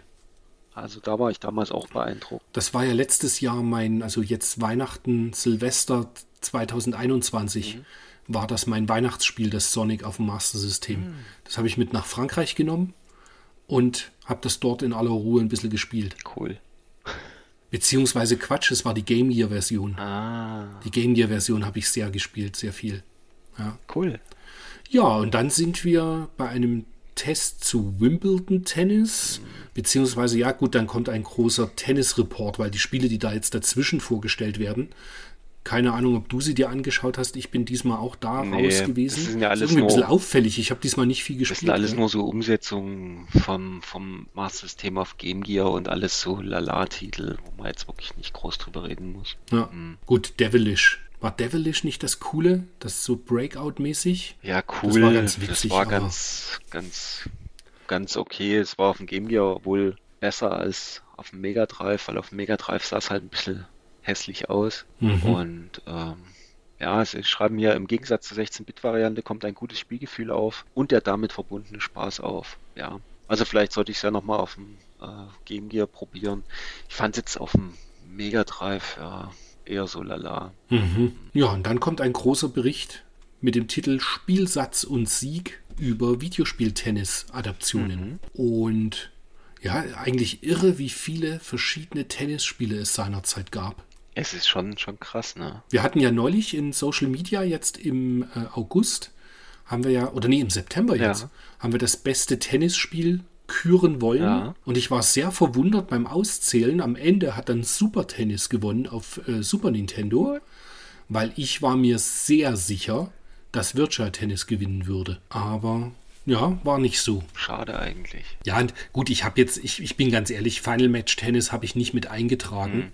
Weil es einfach zu viele Leute gibt, die Final Match Tennis nicht kennen. Ja, klar. Man hätte vielleicht jetzt im Nachhinein betrachtet, hätte ich einfach, hätte ich einfach das Gameboy Tennis noch mit reinnehmen sollen. Ja. Weil das kennt auch jeder. Das stimmt. Wahnsinn, das hat ja auch jeder gespielt. Mhm. Da hatten wir damals, da hatten wir damals in der Schule die Idee, dass man das Kabel vom, das, das äh, Verbindungskabel für den Gameboy, mhm. Dass man das vielleicht einfach per leichten Löten um zwei, drei Meter verlängern könnte, damit man das zwischen den Schulbänken besser spielen kann. Sehr schön. Ich weiß noch, mein, mein Schulfreund Gerd, ja. den kennst ja, du ja. auch noch, der, der dann später hier auf dem Full Force gearbeitet hat und eine Veranstaltungsfirma mhm. hat, genau. Der, äh, mit dem habe ich Tennis gegeneinander in der Schule gespielt auf dem Gameboy. Ja. Oh, Gute Mann. Zeit. Und ansonsten, ich meine, klar, es wird Jimmy Connors vorgestellt, es wird dieses Dave, David Cranes Amazing Tennis, wo ich die Perspektive irgendwie cool finde, aber die sich sehr schwer gesteuert hat, weil sie so sehr flach hinterm, hinterm Spieler ja. war. Ja, und dann hat Jimmy Connor Tennis war natürlich richtig gut. Das war Hätte ich, mega. Also ich denke, ich denke, die Leute, die Super Tennis gewotet haben bei mhm. uns, die haben Jimmy Connor Tennis nicht gespielt. Glaube ich auch. Das war ja eh, ich glaube, relativ unbekannt. Das habe ich ja in Box im Laden ewig lang in tollem Zustand gebraucht, für einen Zehner gehabt und es wollte, wollte niemand. niemand. Ne? Nee. Ist einfach nicht populär gewesen. Ja, aber das war halt super. Es war ja Great Courts 2, ne? quasi eine Umsetzung mhm. vom PC. Und es gab ja dann später, das ist ja hier noch gar nicht mit drin, fürs Mega Drive gab es ja dann von Codemasters. Die hatten doch dann immer mhm. die Module, wo noch zwei äh, Joystick-Ports mit drauf genau. waren. Und was war denn das? War das auch Jimmy Connors? Nee. Nee. Das war denn dann irg irgendwie zwei Jahre später, der, der da irgendwie. Und das war auch ziemlich cool. Das haben wir oft bei der Bundeswehr gespielt, das weiß ich noch. Aber egal. auch schöne Geschichte bei der Bundeswehr. Bei der Bundeswehr. Was ich noch spannend, was ich noch spannend fand, Seite 134, mhm. ist ähm, ganz unten eine Anzeige. Und ich kann mich noch erinnern, ich weiß jetzt nicht, ob es noch ob es die Anzeige war oder ob es dann etwas später war. Das ist halt eine Werbeanzeige von einem ähm, Hongkong-Händler, mhm. wo man Importe beziehen konnte. Mhm. Und ich erinnere mich noch, irgendwann dann 92, 93 haben wir beide auch wirklich mal drüber gesprochen und ich bin tatsächlich schon mal so, eine, so ein Konzeptpapier hatte ich damals geschrieben und hatte so ganz grob überschlagen, wie viel Geld wir ausgeben müssten, damit wir in Chemnitz gemeinsam einen Videospieleladen eröffnen ja, könnten. Stimmt. Ich erinnere mich. Die ja. Idee war da. Ja, habe ich dann ein bisschen gesucht damals auch schon. Aber tatsächlich, ähm, ich, ich habe auch damals überlegt, ob man halt bei da in Hongkong und so weiter bestellen. Mhm. Aber natürlich war da, da war ja das so weit vor Internet. Man hätte mit Fax bestellen müssen mhm. und wahrscheinlich auf irgendein Auslandskonto Geld transferieren, bis dann äh, vielleicht eine Woche später mal ein Karton mit Spielen kommt. Ja, ja. Das habe ich mich einfach damals nicht getraut und geschweige denn, ich hätte das Geld auch mit nicht 16. Gehabt. Richtig. Das Geld kam, das, ich habe da eben neulich drüber nachdenken müssen. Tatsächlich war dann erst, als ich so 18, 19 war, ich war noch in der Schule, aber ich habe meinen Nebenjob gehabt. Ja, da ging es. Und da wäre zumindest ein bisschen Geld vielleicht, dass man so die erste Bestellung 500 Mark mhm. oder so hätte machen können. Und so hat es ja der Typ gemacht hier, wie heißt er, der, der The Last Gamer. Mhm. In seinem Rückblick über sein Leben quasi beschreibt er das so, dass er in Australien saß. Mhm und dann eben am Anfang, seine Sammlung ist so entstanden, dass er irgendwie von angesagten Spielen hat er zehn Stück gekauft. Mhm. Davon hat er neun verkauft und das zehnte in seine Sammlung gestellt. Mhm. Und das war in der Regel das zehnte Spiel, hat er dann immer gratis bekommen. Ja. ja. Und irgendwann lief es halt so gut, dass dann Titel kamen wie eben Super Famicom mit Super Mario World, wo er dann halt in Australien irgendwie der erste war, der dann davon gleich hunderte Stückweise verkaufen konnte. Das ist schon cool. Ja. Schöne Geschichte irgendwie.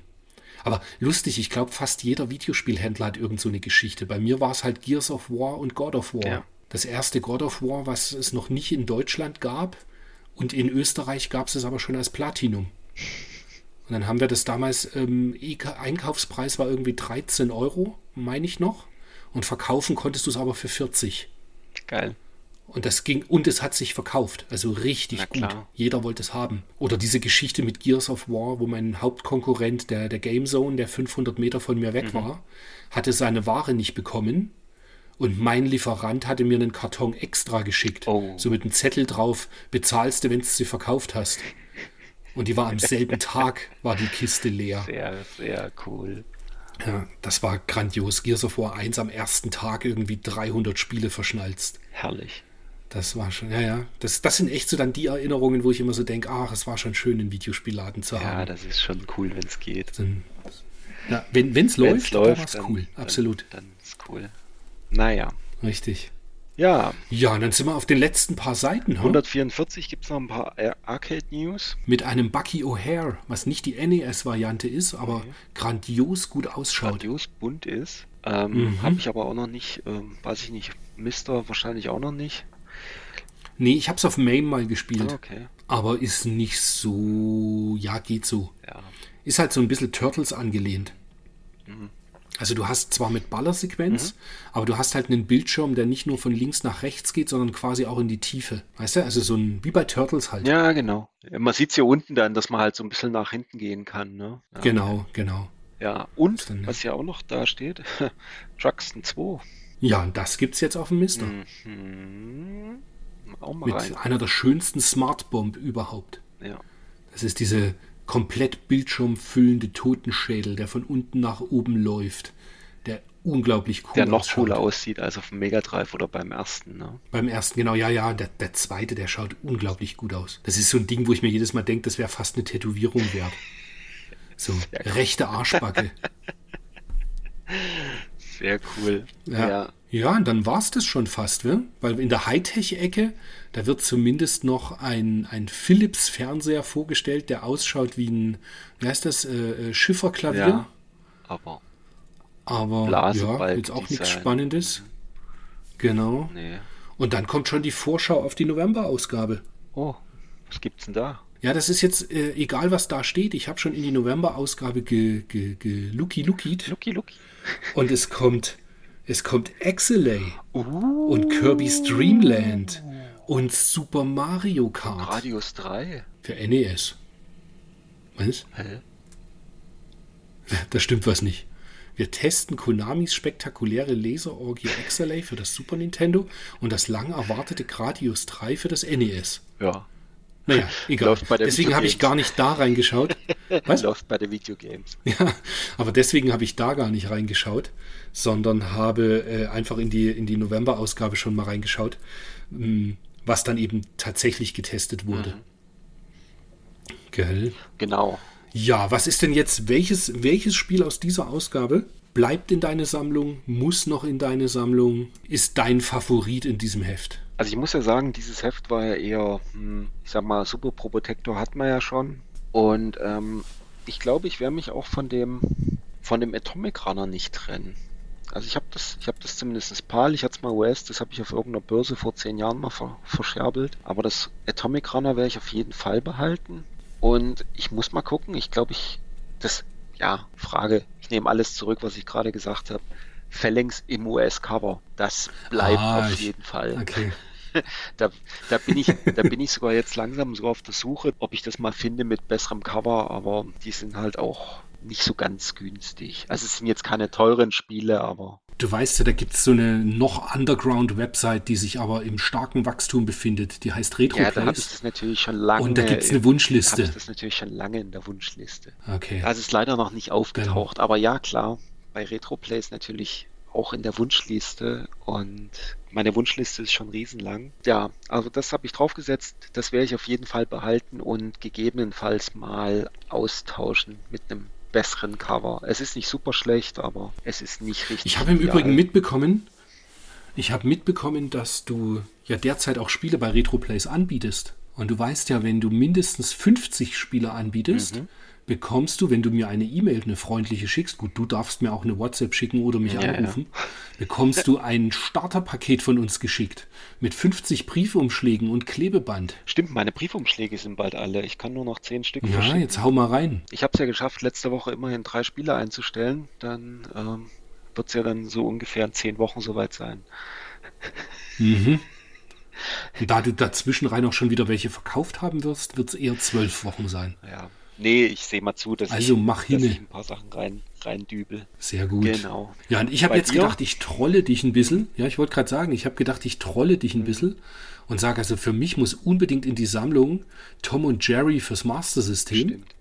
weil wir darüber gar nicht gesprochen haben und mir dieses Spiel auch komplett scheißegal ist. Aber nee, ich bleib bei den Engine-Ereignissen und es ist Soldier Blade. Ah, okay. Ja, Das ist, äh, ich liebe dieses Spiel einfach. herrlich.